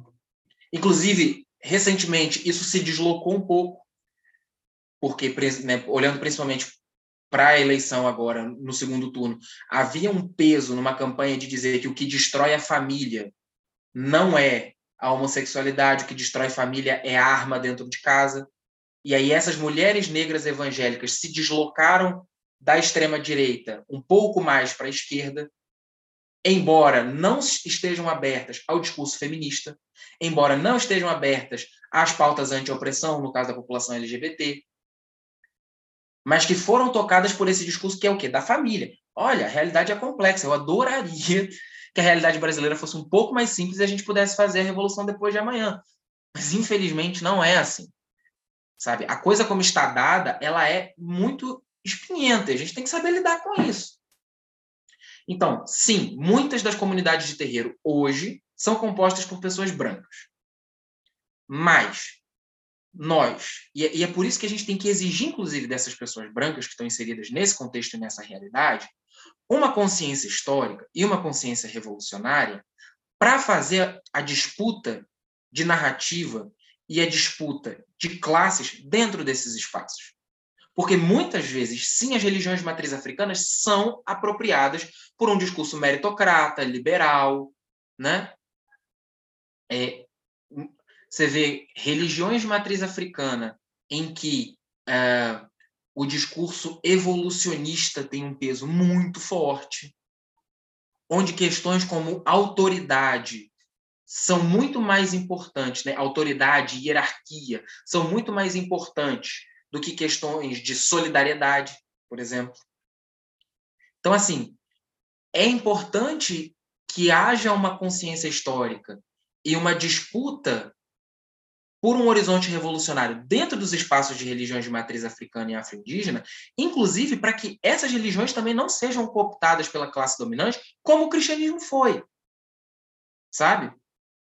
Então, assim, ah, mas eu sou branco mesmo que sendo macumbeiro, e aí como é que eu vou fazer? Meu querido, levanta e bora, entendeu? Tá esperando o quê? Justamente por você estar tá inserido nesse contexto é que você tem que pensar essa, essa, essa realidade. E mais, se nós, né, e aqui falando principalmente no meu caso, se eu sou um, uma, um sujeito branco inserido num contexto de religião de matriz africana, provavelmente eu escolhi me inserir nesse contexto. Muitas vezes pessoas negras inseridas em, em, em comunidades de terreiro já nascem nessa tradição familiar. Há sim pessoas brancas que já nascem numa tradição familiar, numa comunidade de terreiro. Não estou dizendo que não existem, mas estou dizendo que muitos foram seduzidos, encantados por essa realidade e resolveram adentrar esses espaços. Pois bem, esse tipo de consciência histórica tem que ser muito mais sofisticado no nosso caso, porque a gente está adentrando num espaço que é manancial para justamente propor formas alternativas de sociedade. E hoje, na realidade do capitalismo tardio, numa realidade pós-União Soviética, em que a, o horizonte concreto de, de alternativa de sociedade ele praticamente se perdeu, fazer essa disputa dentro desses espaços é fundamental. Não para que a gente incorra naquilo que o Marx pontuou, de projetar uh, num horizonte o, o, paraíso que eu não posso ter na Terra. Porque quando a gente diz, é, quando a gente fala sobre aquilombamento, por exemplo, a gente não está propondo um paraíso para depois da morte. O quilombo era uma realidade concreta. Palmares existiu, o quilombo de Magé existiu, o quilombo do Cabula existiu. Na realidade concreta. Então, quando a gente vamos olhar para essa situação, para esses espaços, como espaços de disputa para propor uma nova sociedade, uma, no, uma alternativa de sociedade, é uma alternativa de sociedade na realidade material e não num horizonte transcendente que quando você morrer você alcança, sabe? Olá pessoal, aqui é o Eric Harden e eu estou interrompendo nosso bate-papo rapidamente para lembrar que a sua contribuição é muito importante para manter o nosso podcast vivo. Eu e meu primo Leandro Casale não vivemos de podcast. Ele é professor de história e eu sou coordenador de uma escola de inglês. Desde que começamos esse projeto juntos, em agosto de 2021, ele veio como um ato de resistência, um ato político. A gente faz a gravação dos nossos episódios coordenando nossa agenda de trabalho, nossos fusos horários, pois ele mora no Brasil, eu moro nos Estados Unidos, e depois eu faço a edição do conteúdo para poder colocar ele no ar. Meu primo faz as capas dos episódios e nós dois que mexemos no Instagram e interagimos com os nossos seguidores. Em outras palavras, Criar conteúdo requer tempo e não é uma tarefa nada fácil, além também de requerer dinheiro, né, de recursos. Então, para nós dois é muito importante falarmos sobre narrativas que não são exploradas ou de perspectivas que são silenciadas. Como educadores da área de humanas, esse é um trabalho descolonizador, antirracista e que requer muito cuidado. Então, considere se tornar um dos nossos apoiadores recorrentes no Apoia-se. E a sua doação irá ajudar a gente a produzir o nosso podcast, colocá-lo no ar. E para quem não sabe, o link é apoia.se barra podcast desconstruir. Ele está sempre também na descrição dos episódios, inclusive desse que você está ouvindo agora. Além disso, caso você queira contribuir numa doação única, se você não puder contribuir no Apoia-se, você pode contribuir agora com o Pix. A chave do Pix é o nosso e-mail podcastdesconstruir@gmail.com. No Apoia-se você pode começar a sua doação a partir de um real e no Pix você também pode fazer a doação do valor que você quiser. Então é isso. Nos ajude a tornar o podcast Desconstruir uma referência no Brasil e para a diáspora brasileira espalhada pelo mundo. E claro, sempre compartilhe nossos episódios com o maior número de pessoas possível. Nós ficamos também muito gratificados quando a gente vê o nosso episódio em algum story aí marcado no Instagram e é sempre muito legal. Então, muito obrigado mais uma vez e agora de volta ao nosso bate-papo. Eu fiquei um pouco curioso aqui, já que você falou, assim, porque, né, eu acho que até comentei no nosso primeiro episódio que a gente fez junto com você, que eu me considero, assim, agnóstico, eu não, não me considero com nenhuma religião. Mas você, já que você falou que tem muitas pessoas brancas inseridas em religiões de matriz africanas, ah, você vê um caminho reverso, eu posso estar viajando na maionese, tá? Mas acompanha aqui a linha do raciocínio. Você vê algum caminho inverso de pessoas pretas, através do marxismo, voltarem para se conectarem com as religiões de matriz africana e com realmente a essência delas? Não sei se fez muito sentido minha pergunta, mas. Faz, faz sim. Cara, percebo, percebo. É... Eu acho que assim, existem. E aí não é nem só, só do marxismo, não, entendeu? Eu acho que existe toda uma galera que, que é negro e, e tem um contato com um discurso, às vezes nem marxista, mas decolonial mesmo, ou às vezes o discurso pan-africanista, às vezes até pan-africanista de direita. Você vê umas, né, o Marcos Garvey, umas coisas assim meio esquisitas. Mas, e, e faz esse retorno, entende? É, percebo sim. Mas aí também tem muito aquela tem aquela barreira do quem é que está tendo contato com esse tipo de debate.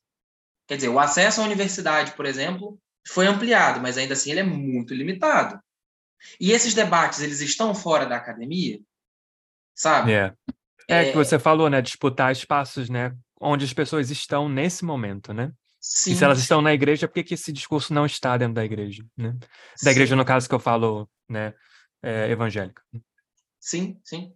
Não, e, e, e veja, esses espaços, e, aí, e isso é um, é um puxão de orelha para os meus camaradas marxistas. Esses espaços, eles estão sendo disputados por uma galera, como eu falei, de direita, por exemplo, garveísta, que não é necessariamente o branco liberal meritocrata. Mas pode ser a galera, por exemplo, do pretos no topo. Pô, peraí, se existe um topo, existe uma base. Aí, peraí, numa sociedade baseada, né, numa sociedade capitalista, que se funda no colonialismo, Uhum. será que meia dúzia no topo são o suficiente para aplacar toda uma base da pirâmide sendo esmagada por um sistema? Eu acho que não. E aí, não é para atacar necessariamente essas figuras que são de algum segmento oprimido e que chegam a esse suposto topo. Não é para odiar o bilionário negro. É, é, é, é, ser mais sofisticado do que isso. É propor uma sociedade onde não exista topo. Porque, beleza. Aí, né? É, você tem um bilionário negro. Legal. Eu acho que assim. Até tem um espaço aí para a gente pensar o que isso significa, porque tem toda uma questão também do, do impacto. Representação, gente, é importante. Ela não é o suficiente, percebe? E, e numa sociedade é, de classes, é complicado, é complicado quando você só vê o seu semelhante sendo massacrado. Então, assim, existe um espaço aí em que cabe uma sensibilidade nesse sentido, mas a questão é, o que é que sustenta alguém no suposto topo? No mundo em que a gente vive. Sabe? É um trabalho semi-escravo na Ásia? Ou na própria América Latina? Então, na prática, o que isso significa? Entendeu? Um, um, um, um suposto sucesso para uma minoria, para uma burguesia negra, para uma burguesia feminina, para uma burguesia LGBT, para, sabe? Enquanto uhum. que o grosso dos que se identificam com essas pessoas continuam na condição de explorados e oprimidos. Sim. Então, é lutar por uma sociedade sem explorados e oprimidos, em vez de combater, de, de, simplesmente destilar ódio contra este ou aquele que é a exceção que comprova a regra, sabe? Uhum. É, é, eu acho que caminha mais nesse sentido, mas acho que eu fugi um pouco do que você perguntou. Não, não, mas eu, eu entendi. Mas é, é porque também eu, eu quis fazer essa é, pontuar que assim esses espaços de terreiro eles não estão sendo disputados uh, só por quem é marxista e se insere nesse espaço. Você tem uma galera que está ligado a, um, a um, um debate de supostamente antirracista, mas que no meu entendimento não é um antirracismo radical, porque não ataca o capitalismo, não ataca as uhum. bases do sistema que cria o racismo, uhum. entendeu? É... E, mas ataca, por exemplo, e, e aí esse espaço está sendo disputado com essa galera também, entendeu? E aí como é que fica essa situação? Yeah. É. Não é como se as comunidades de terreiro tivesse todo mundo lá, simplesmente, nossa, estou aqui batendo meu tambor e nunca ouvi falar de nada, sabe? Estou completamente desconectado da realidade. E aí vai vir um marxista chegar aqui para poder me falar, ei, vamos construir a revolução. E aí todo mundo vai pegar o facão de algum e, é isso, vamos matar um bilionário. Não, não é disso que eu estou falando, não. Porque esses espaços estão presentes na sociedade. Sim. Eles estão inseridos na luta de classe, eles estão inseridos nos debates que acontecem no, no cotidiano entendeu? É, com dinâmica de rede social, isso ganha outros matizes. O que eu estou expondo aqui, e eu espero muito que eu consiga estar sendo claro nessa fala, se não estiver conseguindo, eu peço mil perdões, é que nós que temos um horizonte revolucionário, precisamos estar presentes nesses espaços também. Porque esses espaços, eles são um manancial riquíssimo para pensar alternativa.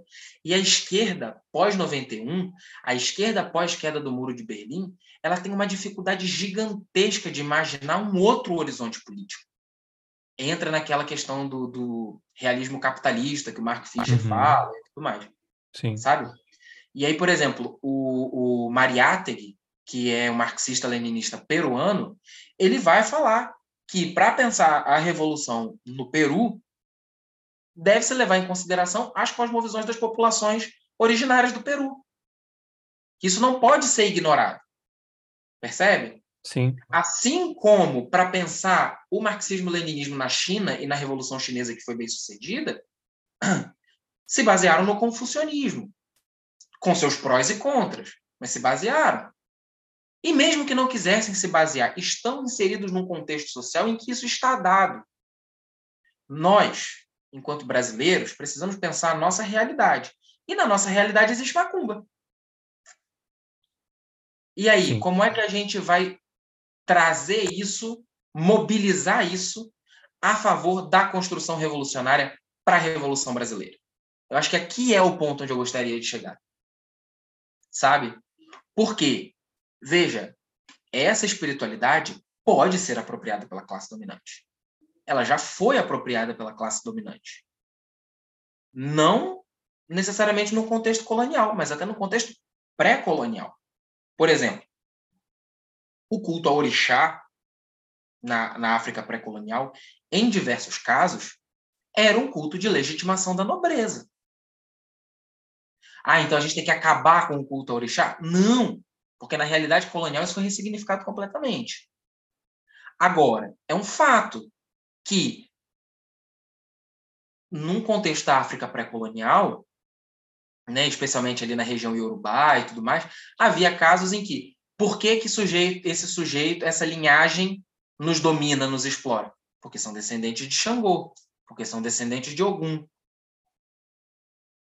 E aí, isso pode ser um pouco incômodo, mas não sou só eu que estou dizendo isso. Quando você olha para o marxismo africano, esse debate, essa crítica à classe dominante autóctone está presente. O Aimé Césaire, quando ele fala lá na crítica ao colonialismo, ele coloca que você dizer que o colonialismo é um fenômeno em que a África estava lá muito bem obrigado, vieram os brancos e submeteram a África à sua vontade, é inclusive tratar os africanos como seres incapazes de disputar sua própria realidade. E o Aimé Césaire, ele vai dizer que para que o colonialismo europeu adentrasse a África, foi necessário um acordo entre a classe dominante dos povos africanos com a classe dominante europeia, com a burguesia europeia, que lucraram mutuamente com esse processo. Na prática, é, isso subdesenvolveu a África, mas, embora as massas trabalhadoras de África estivessem submetidas a uma exploração dez vezes maior que a classe trabalhadora europeia, as suas classes dominantes mantiveram-se lucrando com esse sistema. E nas lutas de, nas lutas de independência, os revolucionários, né, pensando em África especificamente, eles não estavam lutando só contra os imperialistas é, europeus. Havia partidários dos colonizadores que eram da, dos próprios países africanos. Então, na realidade colonial, sendo essas pessoas retiradas de suas terras, trazidas para o Brasil, submetidas a um regime de escravidão, elas foram obrigadas a se readaptar. E aí, esses espaços de terreiro se transformam numa reterritorialização da África, não da África real, mas da África construída na memória coletiva de um povo oprimido. Então, por exemplo, você vai num xirê, num candomblé queto, você percorre todo o território iorubá em um xirê. Porque Oxum, na Nigéria, é cultuada na região específica onde se cultua Oxum, que agora eu esqueci. uh, Ogum é cultuado especificamente em Ire. Xangô é cultuado especificamente em Oió. O Duduá vai ser cultuado em Leifé. Aí, quando você vai para o candomblé, Queto, por exemplo, em um só xirê, você vai de Exu ao Batalá percorrendo todas essas etnias. Percorrendo miticamente e ritualisticamente todo esse território do qual foram desconectados.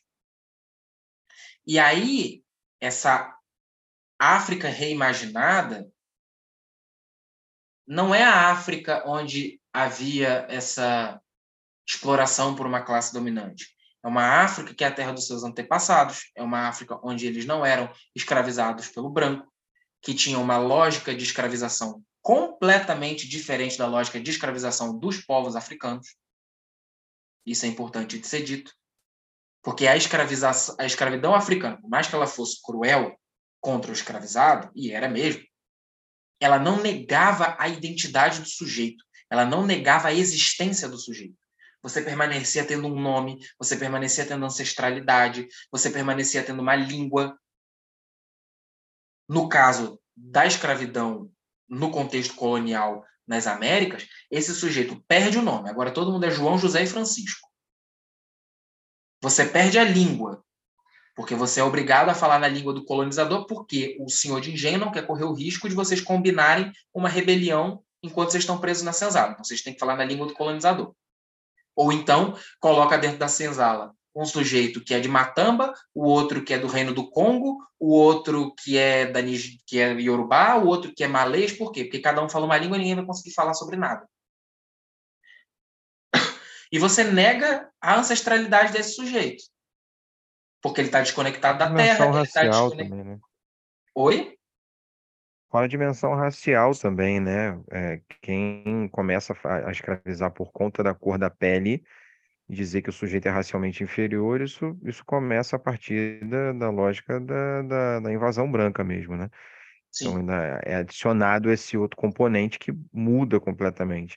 É difícil abordar isso em sala de aula, porque muito aluno já vem com esse discurso de que, é, ah, mas os escravizando, os africanos escravizavam uns aos outros.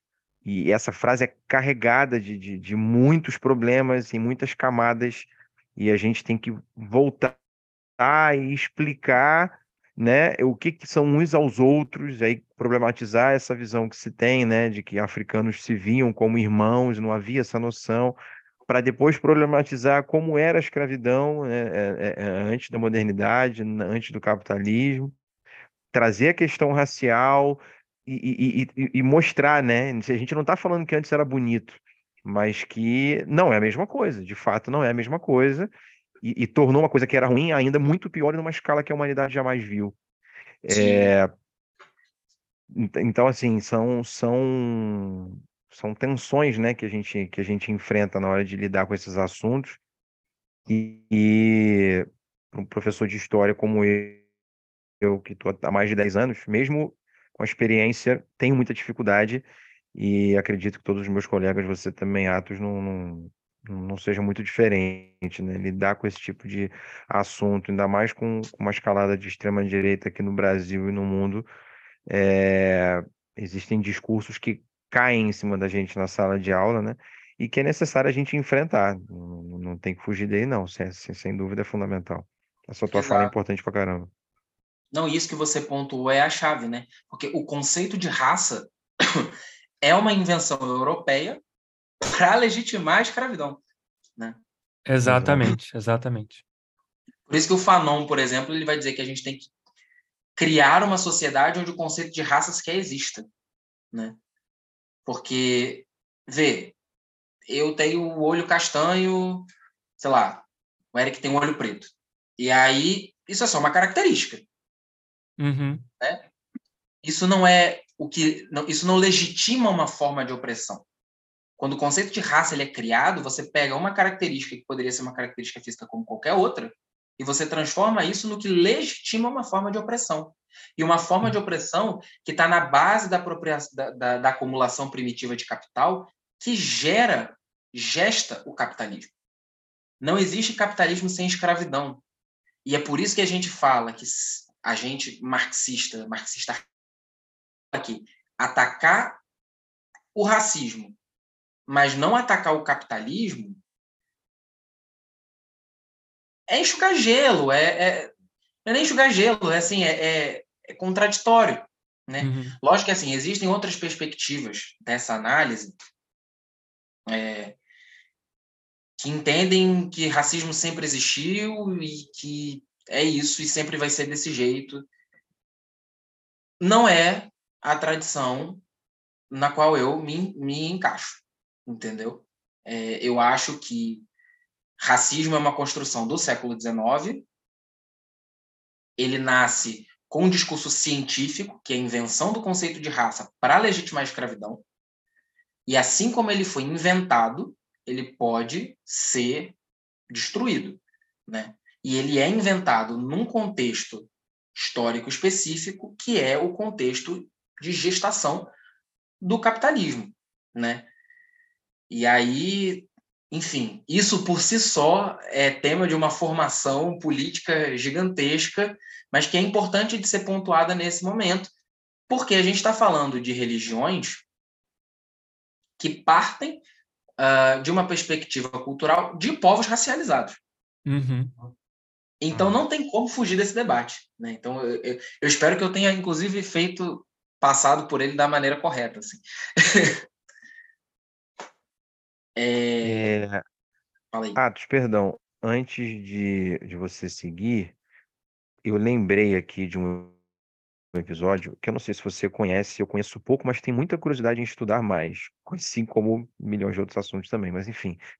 É, quando você falou do Mariátegui, né, e da, dessa importância de, de trabalhar né, com a contribuição das cosmovisões, cosmovisões dos povos originários para pensar os horizontes, eu lembrei do, do fenômeno do neozapatismo na, no México, né, em Chiapas, que o pouco que eu li, assim, estudei, gostaria de, de, de, de me dedicar mais às leituras, porque eu tenho muito interesse, muita curiosidade, é uma experiência que não, não se define como marxista, até onde eu sei, mas que mistura elementos do marxismo, do anarquismo, é, a, a, as organizações políticas indígenas, as cosmovisões nativas, e desse caldo construiu-se uma experiência e constrói-se, porque ele ainda existe, esse movimento, é, e a maioria não conhece, obviamente, porque não é interessante falar sobre ele, né? Saber que ele existe.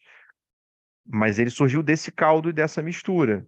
E eles estão construindo uma outra experiência ali. Como que a gente vai chamar se, se é, anticapitalista, enfim, qual o nome que se dá, é, é, qual o nome que eles dão também, é, é uma outra discussão, mas existe uma construção a partir de diferentes referenciais ali que foram que foram misturados.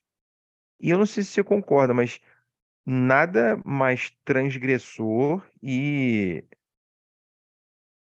essa palavra eu acho que eu li no livro do Luiz Rufino. É, é exusíaco do que isso. É você misto, engolir, né? E, e vomitar uma outra coisa, dando um outro sentido. Isso isso dialoga com o marxismo. Eu tô, eu tô falando aqui, gente, isso não estava isso não tava escrito não, tá? O ato está falando e eu, eu tô pensando em um monte de coisa e, e vou soltando aqui também. Corro um risco de falar merda, mas enfim, é, faz parte. Mas esse caráter transgressor, né, que, que tá na, na, na filosofia, na pedagogia, ele mesmo usa esse termo de terreiro e de Exu, dialoga bastante com, com o marxismo. É, é, não sei se você concorda. Quando o Mariátegui fala que você precisa levar em consideração essas cosmovisões, quando você fala que existe luta de classe nas religiões e, e, e nos terreiros, e, e, e, se a gente pretende uma revolução brasileira, se o povo está presente no cristianismo, está discutindo é, é, é, macumba, é, é preciso o marxismo e os marxistas fazerem parte desses espaços também, eu acho que isso responde o, o começo da provocação que foi esse episódio, né? A gente, de fato, consegue relacionar e está conseguindo, você principalmente conseguiu relacionar aqui, é, na minha, no meu entendimento, no que eu estou pescando, tá? E refletindo sobre esse episódio, tem muito a ver marxismo e, e, e, e, macumba. Eles podem, devem e precisam dialogar em muitos aspectos. Pelo menos é é, foi é, é essa conclusão que eu estou chegando agora, porque eu vou continuar pensando sobre isso depois em, muitos, em muitas horas da minha vida, né? Mas que legal, porque eu acho que você conseguiu casar, a meu ver, é, e caminhar para uma, uma, um, um desfecho. Não não estou encerrando, não, tá, gente? Mas caminhar para um desfecho que era desafiador de, de, de conectar essas duas coisas. Eu acho que você está conseguindo ir muito bem. Não sei se você enxerga essas, essas mesmas semelhanças que eu enxerguei, mas enfim. É, então, e foi até só pegando aí do que meu primo acabou de falar, foi até por isso que eu fiz a pergunta também, porque para mim já estava meio que conectando uma coisa com a outra, entendeu? A partir do que você propôs e que você expôs, bati aqui o negócio, do que você expôs no, no que você disse. É, por isso que eu falei, ah, né, se, se a volta para o ou talvez o caminho marxista seja a volta para macumba e para juntar todas essas coisas aí que é uma mistura que a gente tem no Brasil, né, de é, de rituais indígenas, de rituais africanos, de, do, do, cristianismo trazido pelos colonialistas. Então, acho que é, é, isso, né? Você pegar todo esse caldo aí e fazer um, alguma coisa né, diferente, mas que seja a revolução a brasileira. Isso, eu acho que eu concordo muito, assim, eu fico feliz que a coisa esteja fluindo. é, tem um lance assim que é muito de, eu não espero que o marxismo seja um convite às pessoas serem macumbeiras ou que a macumba seja um convite para que as pessoas sejam marxistas, né? Não foi sincero, não. Eu estou dizendo isso interpreta dessa forma. É, na verdade, o que uma revolução se faz com as massas organizadas.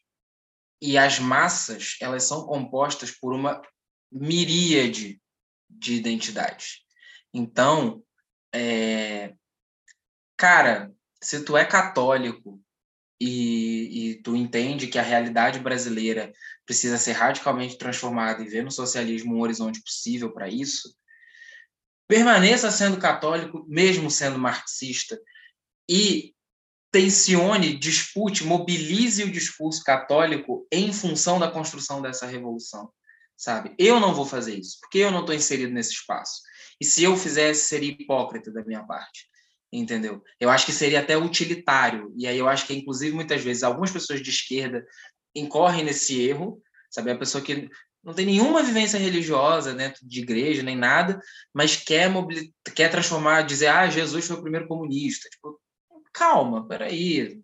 Sabe, eu, eu não gosto, eu não me sinto confortável de me colocar nesse lugar, porque eu não vivo essa filosofia de vida, eu não vivo essa religião, mas eu vivo a feitiçaria brasileira, que é a Kimbanda, eu vivo o culto a Exu e Pombagira, é, eu vivo essa filosofia. E aí, é, quem é do candomblé se sentiu convidado a pensar isso, quem é da Umbanda se sentiu convidado a pensar isso, vamos trocar ideia, sabe? Vamos, vamos, vamos conversar a respeito. Enquanto quimbandeiro, eu vejo na quimbanda um caráter revolucionário gigantesco. Porque na, eu entendo a quimbanda como um culto de liberdade. Eu entendo e fui ensinado dessa forma. E o que é liberdade para Marx? É a possibilidade de fazer escolhas concretas diante da realidade que está posta para você. Aquele célebre vídeo do professor José Paulo Neto, da menina falando: ah, livre para mim é o passarinho voando. Beleza, por que, que você não vai voando para Paris agora? Porque você não tem dinheiro. Então, se você não tem dinheiro numa sociedade que se baseia na forma mercadoria, você não é livre de verdade. Então, eu, sendo alguém que é pactuado com Exu e que trilha um caminho que busca é, a conquista da liberdade, entendo que a liberdade só será plena num modelo alternativo de sociedade. Entendeu? E eu acho que esse é o ponto. E aí é onde eu acho que talvez a coisa fique um pouco uh, um pouco mais incômoda para alguns dos meus irmãos de religião de matriz africana, né? Porque eu acho que o culto a Exu e Pombagira é muito mais difícil de ser apropriado pela classe dominante. Primeiro, pela própria característica desses espíritos, né? É, e segundo, porque é baseado numa possessão e a possessão ela é um fenômeno muito curioso, que não é só o, a, não é só a contrição ali do que muitas vezes tem no cristianismo, de você se sentir tocado pelo Espírito Santo e chorar, aquela catarse. Existe espaço para catarse em todo contexto religioso. Mas um culto que se baseia em o seu corpo para uma outra inteligência, vamos dizer assim. E quem é ateu pode psicologizar à vontade esse fenômeno. Eu realmente não me incomodo com isso, acho maravilhoso, inclusive. Acho que gera boas interpretações da coisa. Mas agora falando como crente, você ceder o seu corpo para uma outra inteligência, com uma outra experiência de vida, com, com uma outra carga emocional, isso faz aflorar uma insubmissão que eu acho muito interessante, eu acho muito difícil de ser apropriado pela classe dominante. Porque, veja, como eu disse, o culto ao orixá, por exemplo, no contexto iorubá pré-colonial, em alguns casos, ele era apropriado pela classe dominante, que se legitimava a partir né, do culto à ancestralidade e tudo mais. O orixá, ele, ele manifesta no corpo do, do iniciado, ele dança, ele acolhe, mas ele dificilmente fala. Eu digo dificilmente porque há relatos, e enfim, não estou aqui para dizer qual é o certo que é errado na tradição dos outros. Dificilmente ele vai falar. E quando ele fala, geralmente é uma coisa muito pontual como é que é para a classe dominante que se, entre outras coisas, por exemplo, vamos pegar uh, a opressão, por exemplo, sobre o corpo feminino. Como é que a classe dominante vai se apropriar de pombagira? Ela pode até tentar, e tenta. Você tem muito macumbeiro que, na verdade, é coach, vendendo, sei lá, reprogramação quântica, essas coisas assim. Mas é, ela tenta. Mas quando a coisa vai ficando mais profunda, é mais difícil. Como é que você domina o corpo feminino numa tradição espiritual que tem o corpo feminino insubmisso como pressuposto para a existência? Sabe? É muito complicado, muito mais complicado. É, eu acho que assim, o exemplo na América Latina de religião afro uh, sendo mobilizada em função da revolução é a revolução haitiana, né? Em que, inclusive, você tem, por exemplo, aí leiam lá o o James, eu não vou lembrar o primeiro nome dele, mas leiam Jacobinos Negros, porque ele inclusive fala do voodoo dentro da importância da construção da Revolução Haitiana e tal. E você tem relatos de, por exemplo, revolucionários que em transe com o seu luar, que é como eles chamam os espíritos, iam para o campo de batalha. E mais, Jean-Jacques Dessalines, por exemplo, que é um, um general da Revolução, um líder da Revolução Haitiana, hoje é uma entidade do voodoo, é um Ogu. Né? Você tem os Ogus, que é essa características de espíritos loás né, da nação Nagô, e aí você tem o Ogu Balende, o Ogu Ferrai, e você tem o Ogu Dessalines, que é o próprio Jean-Jacques Dessalines. E aí tem o mito de que ele só se manifesta quando o Haiti está passando por um período político muito complicado. E ele voltou a se manifestar recentemente. Puta merda.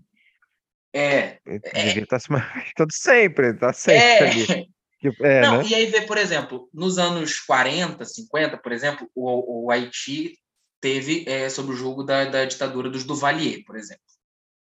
A história do Haiti, cara, é um negócio assim, uou, muito extenso. Mas é, os Estados Unidos, né, é, financiando ditaduras de direita na América Latina inteira para que o comunismo ou qualquer coisa minimamente popular não crescesse no seu quintal. E os Duvalier estavam envolvidos nisso, né? E aí tem o, o, ditador mais célebre desse contexto, que é o Papadoc, que dizia que era um Guedê, um espírito do morto encarnado. E aí ele, inclusive, se vestia como um espírito, né? Então, aquela imagem tradicional dele sempre com passava pó de arroz na cara para ficar mais pálido, como se fosse um morto, sempre de óculos escuros, terno, chapéu ou cartola, porque é a imagem tradicional desses espíritos e tudo mais. Só que é muito difícil você dizer que eu, o ditador, devo me manter no poder porque sou um espírito em terra, se no terreiro ali da esquina outra pessoa vai receber outro espírito e esse espírito vai dizer porra nenhuma, nunca ouvi falar disso não, aquilo ali, aquilo ali é um merda, que não sei o quê. Isso é morto, né? Morto quando resolve vir em terra, vem meio desbocado às vezes. E aí, então assim, e aí, como é que você mantém o controle disso? Né? E aí cria-se uma polícia secreta para poder tentar controlar isso, e muitos, inclusive, sacerdotes de voodoo foram presos. Na ditadura é, empresarial militar brasileira, houve um momento de tentativa de apropriação das religiões de matriz africana de cooptação das religiões de matriz africana para a criação de uma suposta identidade nacional, né? Então, é, quando você vê e aí você vê assim, eu adoro esses artistas, gente, mas estão inseridos nesse contexto político. Quando você vê uma Clara Nunes cantando para Ogum no horário nobre na Rede Globo, isso tem um motivo político também entendeu? Havia um interesse de construir um folclore nacional, uma identidade nacional que trazia essa coisa toda. Lógico que não era só uma vontade desse, desse, desse movimento da ditadura militar, né? Porque, por exemplo, a Tropicália vai se apropriar disso para também para a construção de uma identidade nacional, mas num viés aí sim disruptivo, né? Contra contra a ditadura e tudo mais. Mas assim, isso entrou em disputa houve essa tentativa, né? E aí você vê, por exemplo, como é que você faz isso com relação a Exu, por exemplo? Por exemplo, nessa época, estou falando muito por exemplo, como é que você faz isso com relação a Exu? Né? Na mesma época, você tinha lá a Cacilda de Assis, que recebia seu sete da lira. Uh, seu sete da lira, na Quimbanda, ele é a manifestação de Lúcifer no reino da lira mas à época ele não era tratado publicamente dessa forma. Isso é como a Kimbanda, pelo menos a Kimbanda na qual eu sou iniciado, trata, sou sete da lira. Era um Exu que puxava bloco de carnaval e que curava pessoas dessa forma, assim. E aí, seu sete da Lira, Dona Cacilda de Assis, foi convidada para ir para o programa do Chacrinha. E ela conduziu uma gira de Exu ao vivo, com as chacretes incorporando cuspindo marafo nas crianças na plateia, as pessoas começam a ligar para os órgãos do governo dizendo que tinha que derrubar a televisão porque as pessoas em casa estavam assistindo o programa do Chacrinha e estavam recebendo o diabo em casa. Né? Recebendo Exu e Pombagira. E aí, meu irmão, como é que você bota o, o Simas relata isso, não relata? Isso. Oi? O Simas, o Simas relata isso num livro dele, não relata, eu acho. Cara, eu não lembro disso na obra do Simas, mas eu duvido que o Simas deixaria esse tipo de coisa passar. É, a cara dele falar disso. Mas eu acho que eu li no livro dele, sim. Eu, eu lembro de ter lido em algum dos livros dele esse episódio. Esse episódio é muito bizarro. Eu, eu- eu também acho é, é interessante que quem está ouvindo dar uma pesquisada, porque é mais uma das, das histórias assim, bizarras do Brasil, né? É. Foi nos anos 80 isso, né? Com Nos anos certeza. 70. 70, 70. Uau. 70. Foi- É, é, assim, o Médici ainda era presidente. Uau, ok. Assim, é, é um dos períodos, são os- nos anos de chumbo, entendeu? Inclusive, assim, as fitas disso, se eu não me engano, elas foram destruídas, entendeu? De tão... Aí, corre em boca miúda que a esposa do Médici estava lá em Brasília e também começou a dar santo no, no Palácio do Planalto, e começou a dar passe nos outros. Mas aí é a fofoca de macumbeiro, não sei se é verdade. Eu sei que é uma versão tão boa que eu acho que devia ser publicada também. Mas, enfim, é esse ponto que eu acho interessante de se pensar, assim, como é que você bota cabresto nesse tipo de coisa, sabe? É, e aí até tem um movimento, e aí com todo respeito aos meus irmãos umbandistas, muitas vezes por parte da Umbanda, de tentar transformar Exu e Pombagira numa coisa mais palatável. E eu acho isso terrível, porque se você deixa mais palatável, é mais fácil de ser cooptado. Eu acho que enquanto feitiçaria brasileira, essa coisa minimamente apavorante tem um potencial que não deve ser perdido, sabe? Porque, por exemplo, é... existe um movimento de dizer que pombagira é prostituta, é espírito de prostituta. E aí vem um movimento contrário de dizer que não, jamais, pombagira não é espírito de prostituta.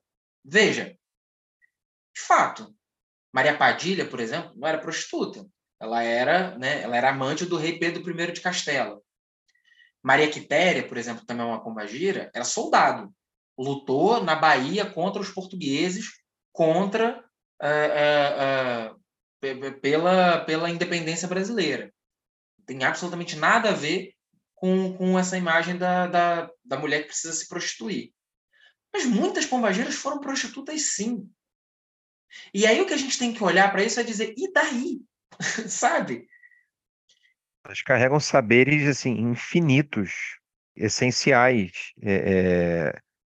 O problema é que a partir de uma pauta moral cristã, Exatamente. você julga isso como isso. se fosse algo inferior, né? É no é, campo do pudor mesmo cristão. Isso. É porque a lógica é, se ela é boa, ela não pode ser despudorada. Ela não pode ser imoral. E aí, enquanto sendo a Kimbanda um culto que preza pela amoralidade de Exu, que é quem mata e cura é a mesma entidade, quem abençoa e amaldiçoa é a mesma entidade, o potencial de destruir e, e de criar vem da mesma inteligência, vem dos mesmos ancestrais, eu acho isso muito mais interessante, muito mais provocativo e tem um caráter de insubmissão muito mais fecundo para a gente pensar esse esse horizonte revolucionário, essa construção desse, dessa alternativa revolucionária brasileira. E como você disse, fica muito mais difícil de ser cooptado, né? Sim, exatamente. Porque com esse senso de moralidade, né, desse moralismo aí cristão, fica difícil, né? Você conciliar as duas coisas. Então. É. Mas precisa estar é, sempre assim... sendo disputado. Porque se é. a gente simplesmente falar, ah, não vai acontecer e largar para lá, sim. aí, meu amigo, a ideologia dominante vem, uhum. porque ela é, ela tem essa característica, né? Usurpadora. Então, é. é. Gente, eu acho que chegamos a um bom lugar com essa discussão, viu? Tava pisando em ovos Chegamos. aqui, mas. Não, não achei que você Cara, pisou em ovos, bom. não. Achei só que você teve que fazer, tipo, né, aquela do, do que como você começou sobre o que é religião, né? Do conceito histórico filosófico a limpar o terreno mesmo, porque isso daí até para mim, assim, tipo, eu não não estudei história como você, nem o Leandro, mas é, é complexo, é complexo isso. Sim, e eu, e eu também É. tô, assim, eu ainda elaboro e reelaboro essas questões na minha mente cotidianamente, entendeu? É, provavelmente ainda vou amadurecer muito mais essas reflexões aí para os próximos tempos, entendeu? E e é isso, né, gente? Ninguém tem obrigação de dar a leitura definitiva de absolutamente nada. Eu acho Não. que isso é uma construção que tem que ser feita a muitas mãos. Exatamente. Exato. E, e assim, pensando também a partir de, desse caráter transgressor de Exu que a gente vem comentando, é, o fato de você ressaltar é que é difícil você prender tanta potência, basicamente, né? Foi, foi o que você disse. Impossível nada é, né? É, enfim, a gente vê discursos hoje em dia bizarros de gente que conseguiu fazer Jesus um, um, um sujeito de extrema direita que defende porte de arma, né? Então, a, a capacidade de se apropriar das coisas, isso é muito, isso é muito claro no capitalismo, ele é muito plástico, né? É, então ele, ele rouba tudo e esvazia todos os significados. Mas realmente, lidar nesse, nesse quesito com, com o Exu é, é, é bastante complicado. Não é à toa que ele foi e é demonizado, demonizado. até hoje, porque essa potência ela precisa ser criada. Mas pensando, acho que para os próprios marxistas, dialogando com a noção de movimento, de luta de classe, né? Exu ele, ele é movimento, ele é o, o, o inacabado, ele não, ele, ele, ele, ele é a dinâmica, certo?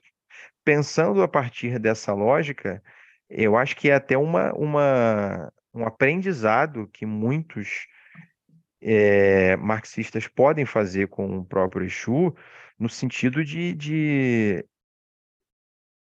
do, do, do inacabamento dele mesmo, tipo, de, de, não se acomodar, das coisas não estarem plenamente resolvidas, de que a luta de classes, ela, como você mesmo falou e citou mal e criticou Khrushchev, não vai ser em 70 anos, e ainda que você consiga eliminar uma burguesia num futuro, isso não significa dizer que as coisas vão estar resolvidas, e que os conflitos vão acabar, e que as tensões vão, vão se perder e você vai ter o paraíso, até porque o paraíso ele é cristão, né? Exato. É, é, então, uhum. assim, é,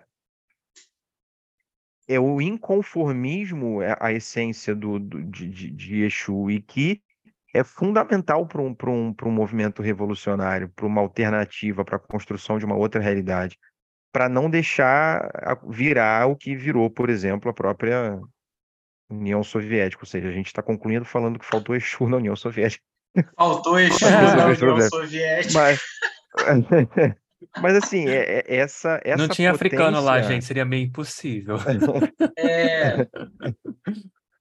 é essa potência, se, cara. Talvez se eles tivessem escutado um pouco mais ali os xamãs da Sibéria, talvez eles tivessem. Talvez, talvez. Uma é. coisa.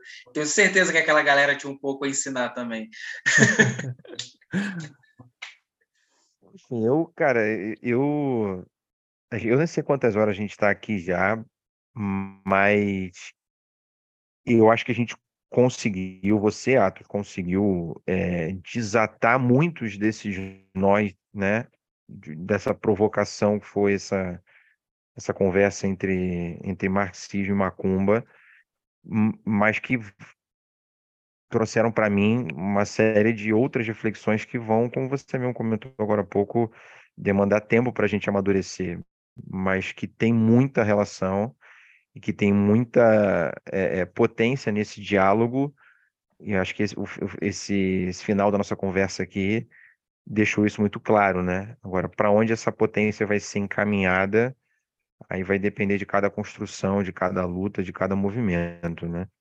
É, eu não tenho mais questões. Não sei se você tem alguma outra questão para colocar, primo, ou se o Atos quer concluir falando alguma coisa. Se for, essa é a hora. Não, então, eu tenho só uma, uma- Prometo que é a última pergunta. É...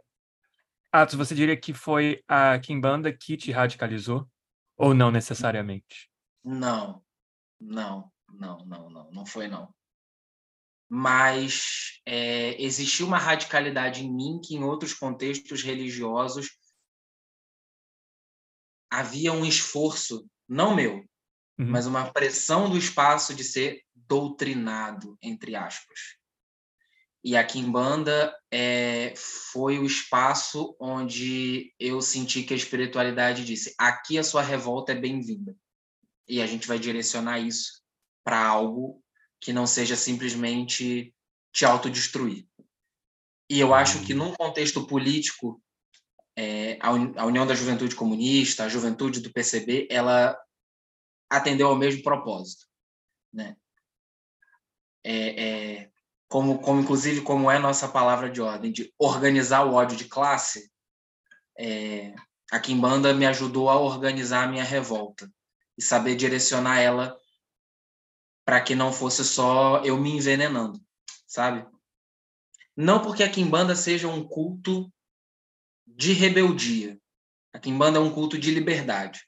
Mas no mundo que a gente vive, muitas vezes, para ser livre, é necessário se revoltar, se rebelar. Entende? E a Kimbanda, ela é continuidade de uma espiritualidade guerrilha. Eu tenho batido muito nessa tecla. É, os próximos vídeos que eu vou lançar no canal vão tratar um pouco desse sentido. Eu fui falar, fui, fui tentar explicar por que Queixu é associado ao diabo na Kimbanda e isso gerou três vídeos. Você vê que um dia eu vou ter o poder de síntese do casal e ainda não cheguei lá. É... Você falou um pouquinho sobre isso no nosso, no, na conversa anterior também. Sim, sim, uhum. mas, mas você vê que eu fiquei aqui uma hora e meia. e, e assim, a Kimbanda lá é a continuidade de uma espiritualidade guerrilha que uhum. se origina na colonização. E a guerrilha não é só guerra. A guerrilha é combater o inimigo mas é também acolher quem está do seu lado na guerrilha, é curar quem está ferido do seu lado, é saber se curar para, inclusive, ter disciplina, foco e serenidade para agir corretamente no momento certo, sabe? Então, acho que a gente encerrou até que bonitinho. Uma boa pergunta, né? Modéstia à parte. Oh, ficou bem legal. Gostei, gostei. É, eu, assim, para finalizar mesmo de vez, só agradecer demais assim a vocês é, pela oportunidade de falar, é, ter participado lá do, do outro episódio foi um divisor de águas, assim, até para eu ter a iniciativa de criar o canal no YouTube e falar. Ah, que legal. É, vocês não têm noção, assim, a síndrome do impostor, como ficou martelando na cabeça da criança, assim, até esse episódio ir ao ar. Eu fiquei, meu Deus. Depois eu fui reescutar e eu falei, meu Deus, eu confundi o, o Juca Rosa com o João do Rio. Eu sou uma fraude. Minha mãe disse, para de ser idiota. a, a, gente se cobra muito, né, cara? A gente se cobra demais, é muito, muito, muito. É. Mas, mas foi, foi. Eu sou, eu sou muito grato assim pela oportunidade que vocês me deram uma vez e, e que estão me dando novamente. E é isso, eu gosto muito do trabalho de vocês, acompanho lá o máximo possível. Quando eu vejo assim um convidado de peso vindo participar do programa, eu fico, nossa, eles estão indo longe, estou feliz por eles.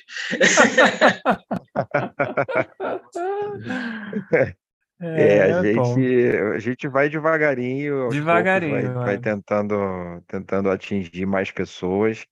E é assim, um trabalho. A gente teve sorte também, né, primo? Que é. todo mundo que a gente pediu, acho que não teve ninguém que negou, assim o convite para vir aqui Negou, não, teve algumas pessoas que, que Que não deu, não que não, conseguindo não, agendar, é, não conseguiu não agendar. é. rolou.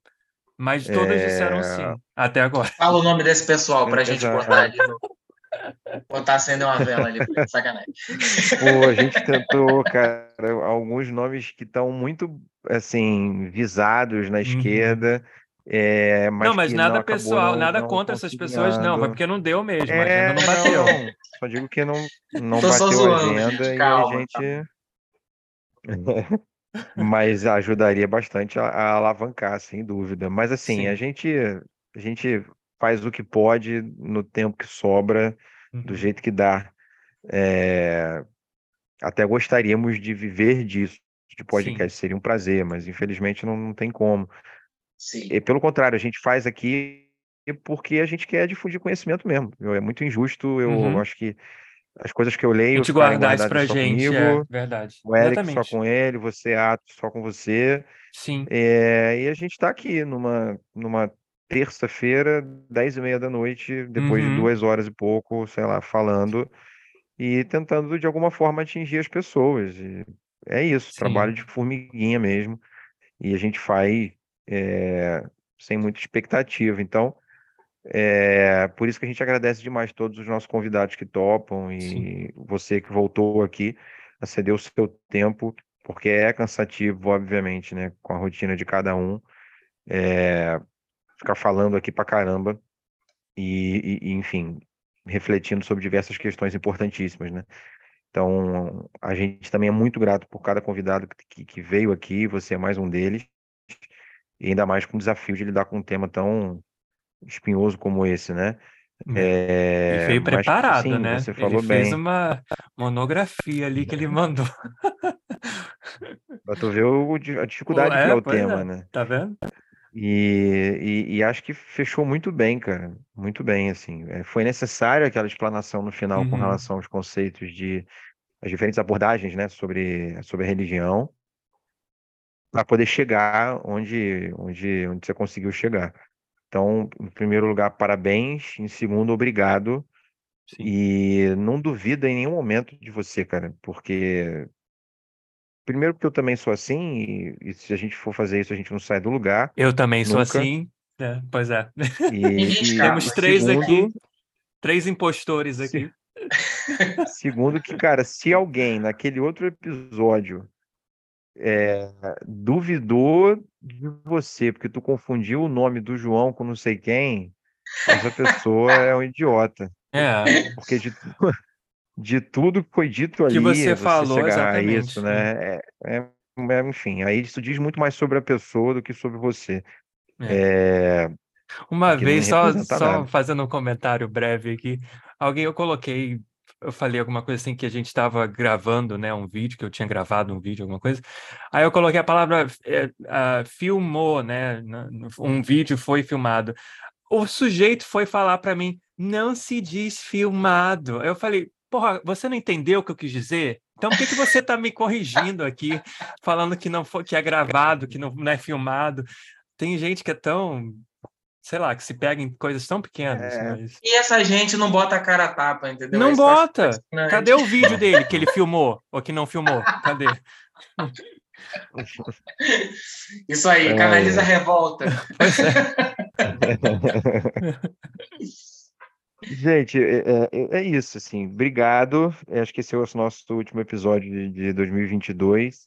Sim. E em 2023 vai ter mais podcasts construir. E Atos, você continua Super na, obrigado. nossa, na nossa é. lista de contatos para próximas conversas, sem dúvida. Se você topar, a gente vai te chamar mais vezes, com certeza. Vamos é, exercitar essa criatividade, porque pensar em temas espinhosos também traz entrevistas muito mais interessantes e fora do, do da caixa, né? Como foi uhum. essa aqui. E isso tem um, um potencial muito legal, né? É, exercitar essa encruzilhada mesmo, aproveitando que a gente estava falando de Exu nesse episódio. E o que foi o que mais foi feito aqui hoje, eu acho que nesse, nesse nosso nesse nosso encontro, né, na fala do Atos. Podemos ir para os recados finais? Podemos. Sim. É, se você não nos segue ainda, lá no Instagram, nossa página arroba podcast Desconstruir.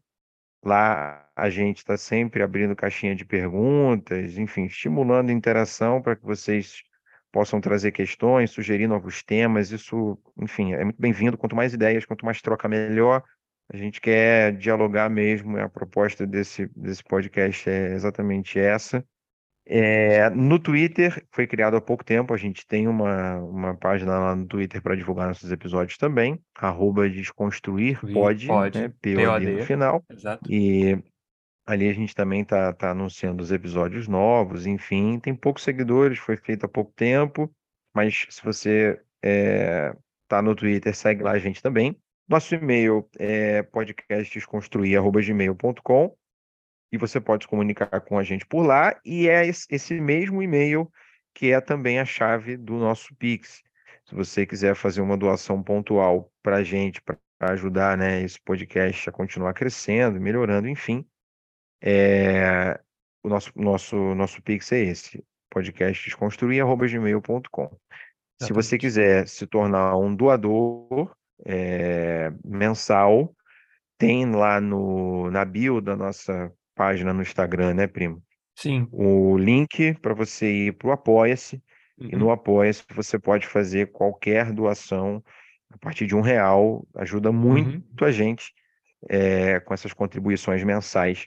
Como a gente comentou aqui, a gente não vive de podcast, mas a gente gasta não só tempo, mas dinheiro também para fazer ele acontecer. E Sim. nós somos assalariados, Exatamente. somos Inclusive, proletários, né? esse daqui que a gente está Então, usando para gravar, esse daqui a gente paga todo ano. Então, é, é para é. isso que vai o dinheiro, aí- pessoal.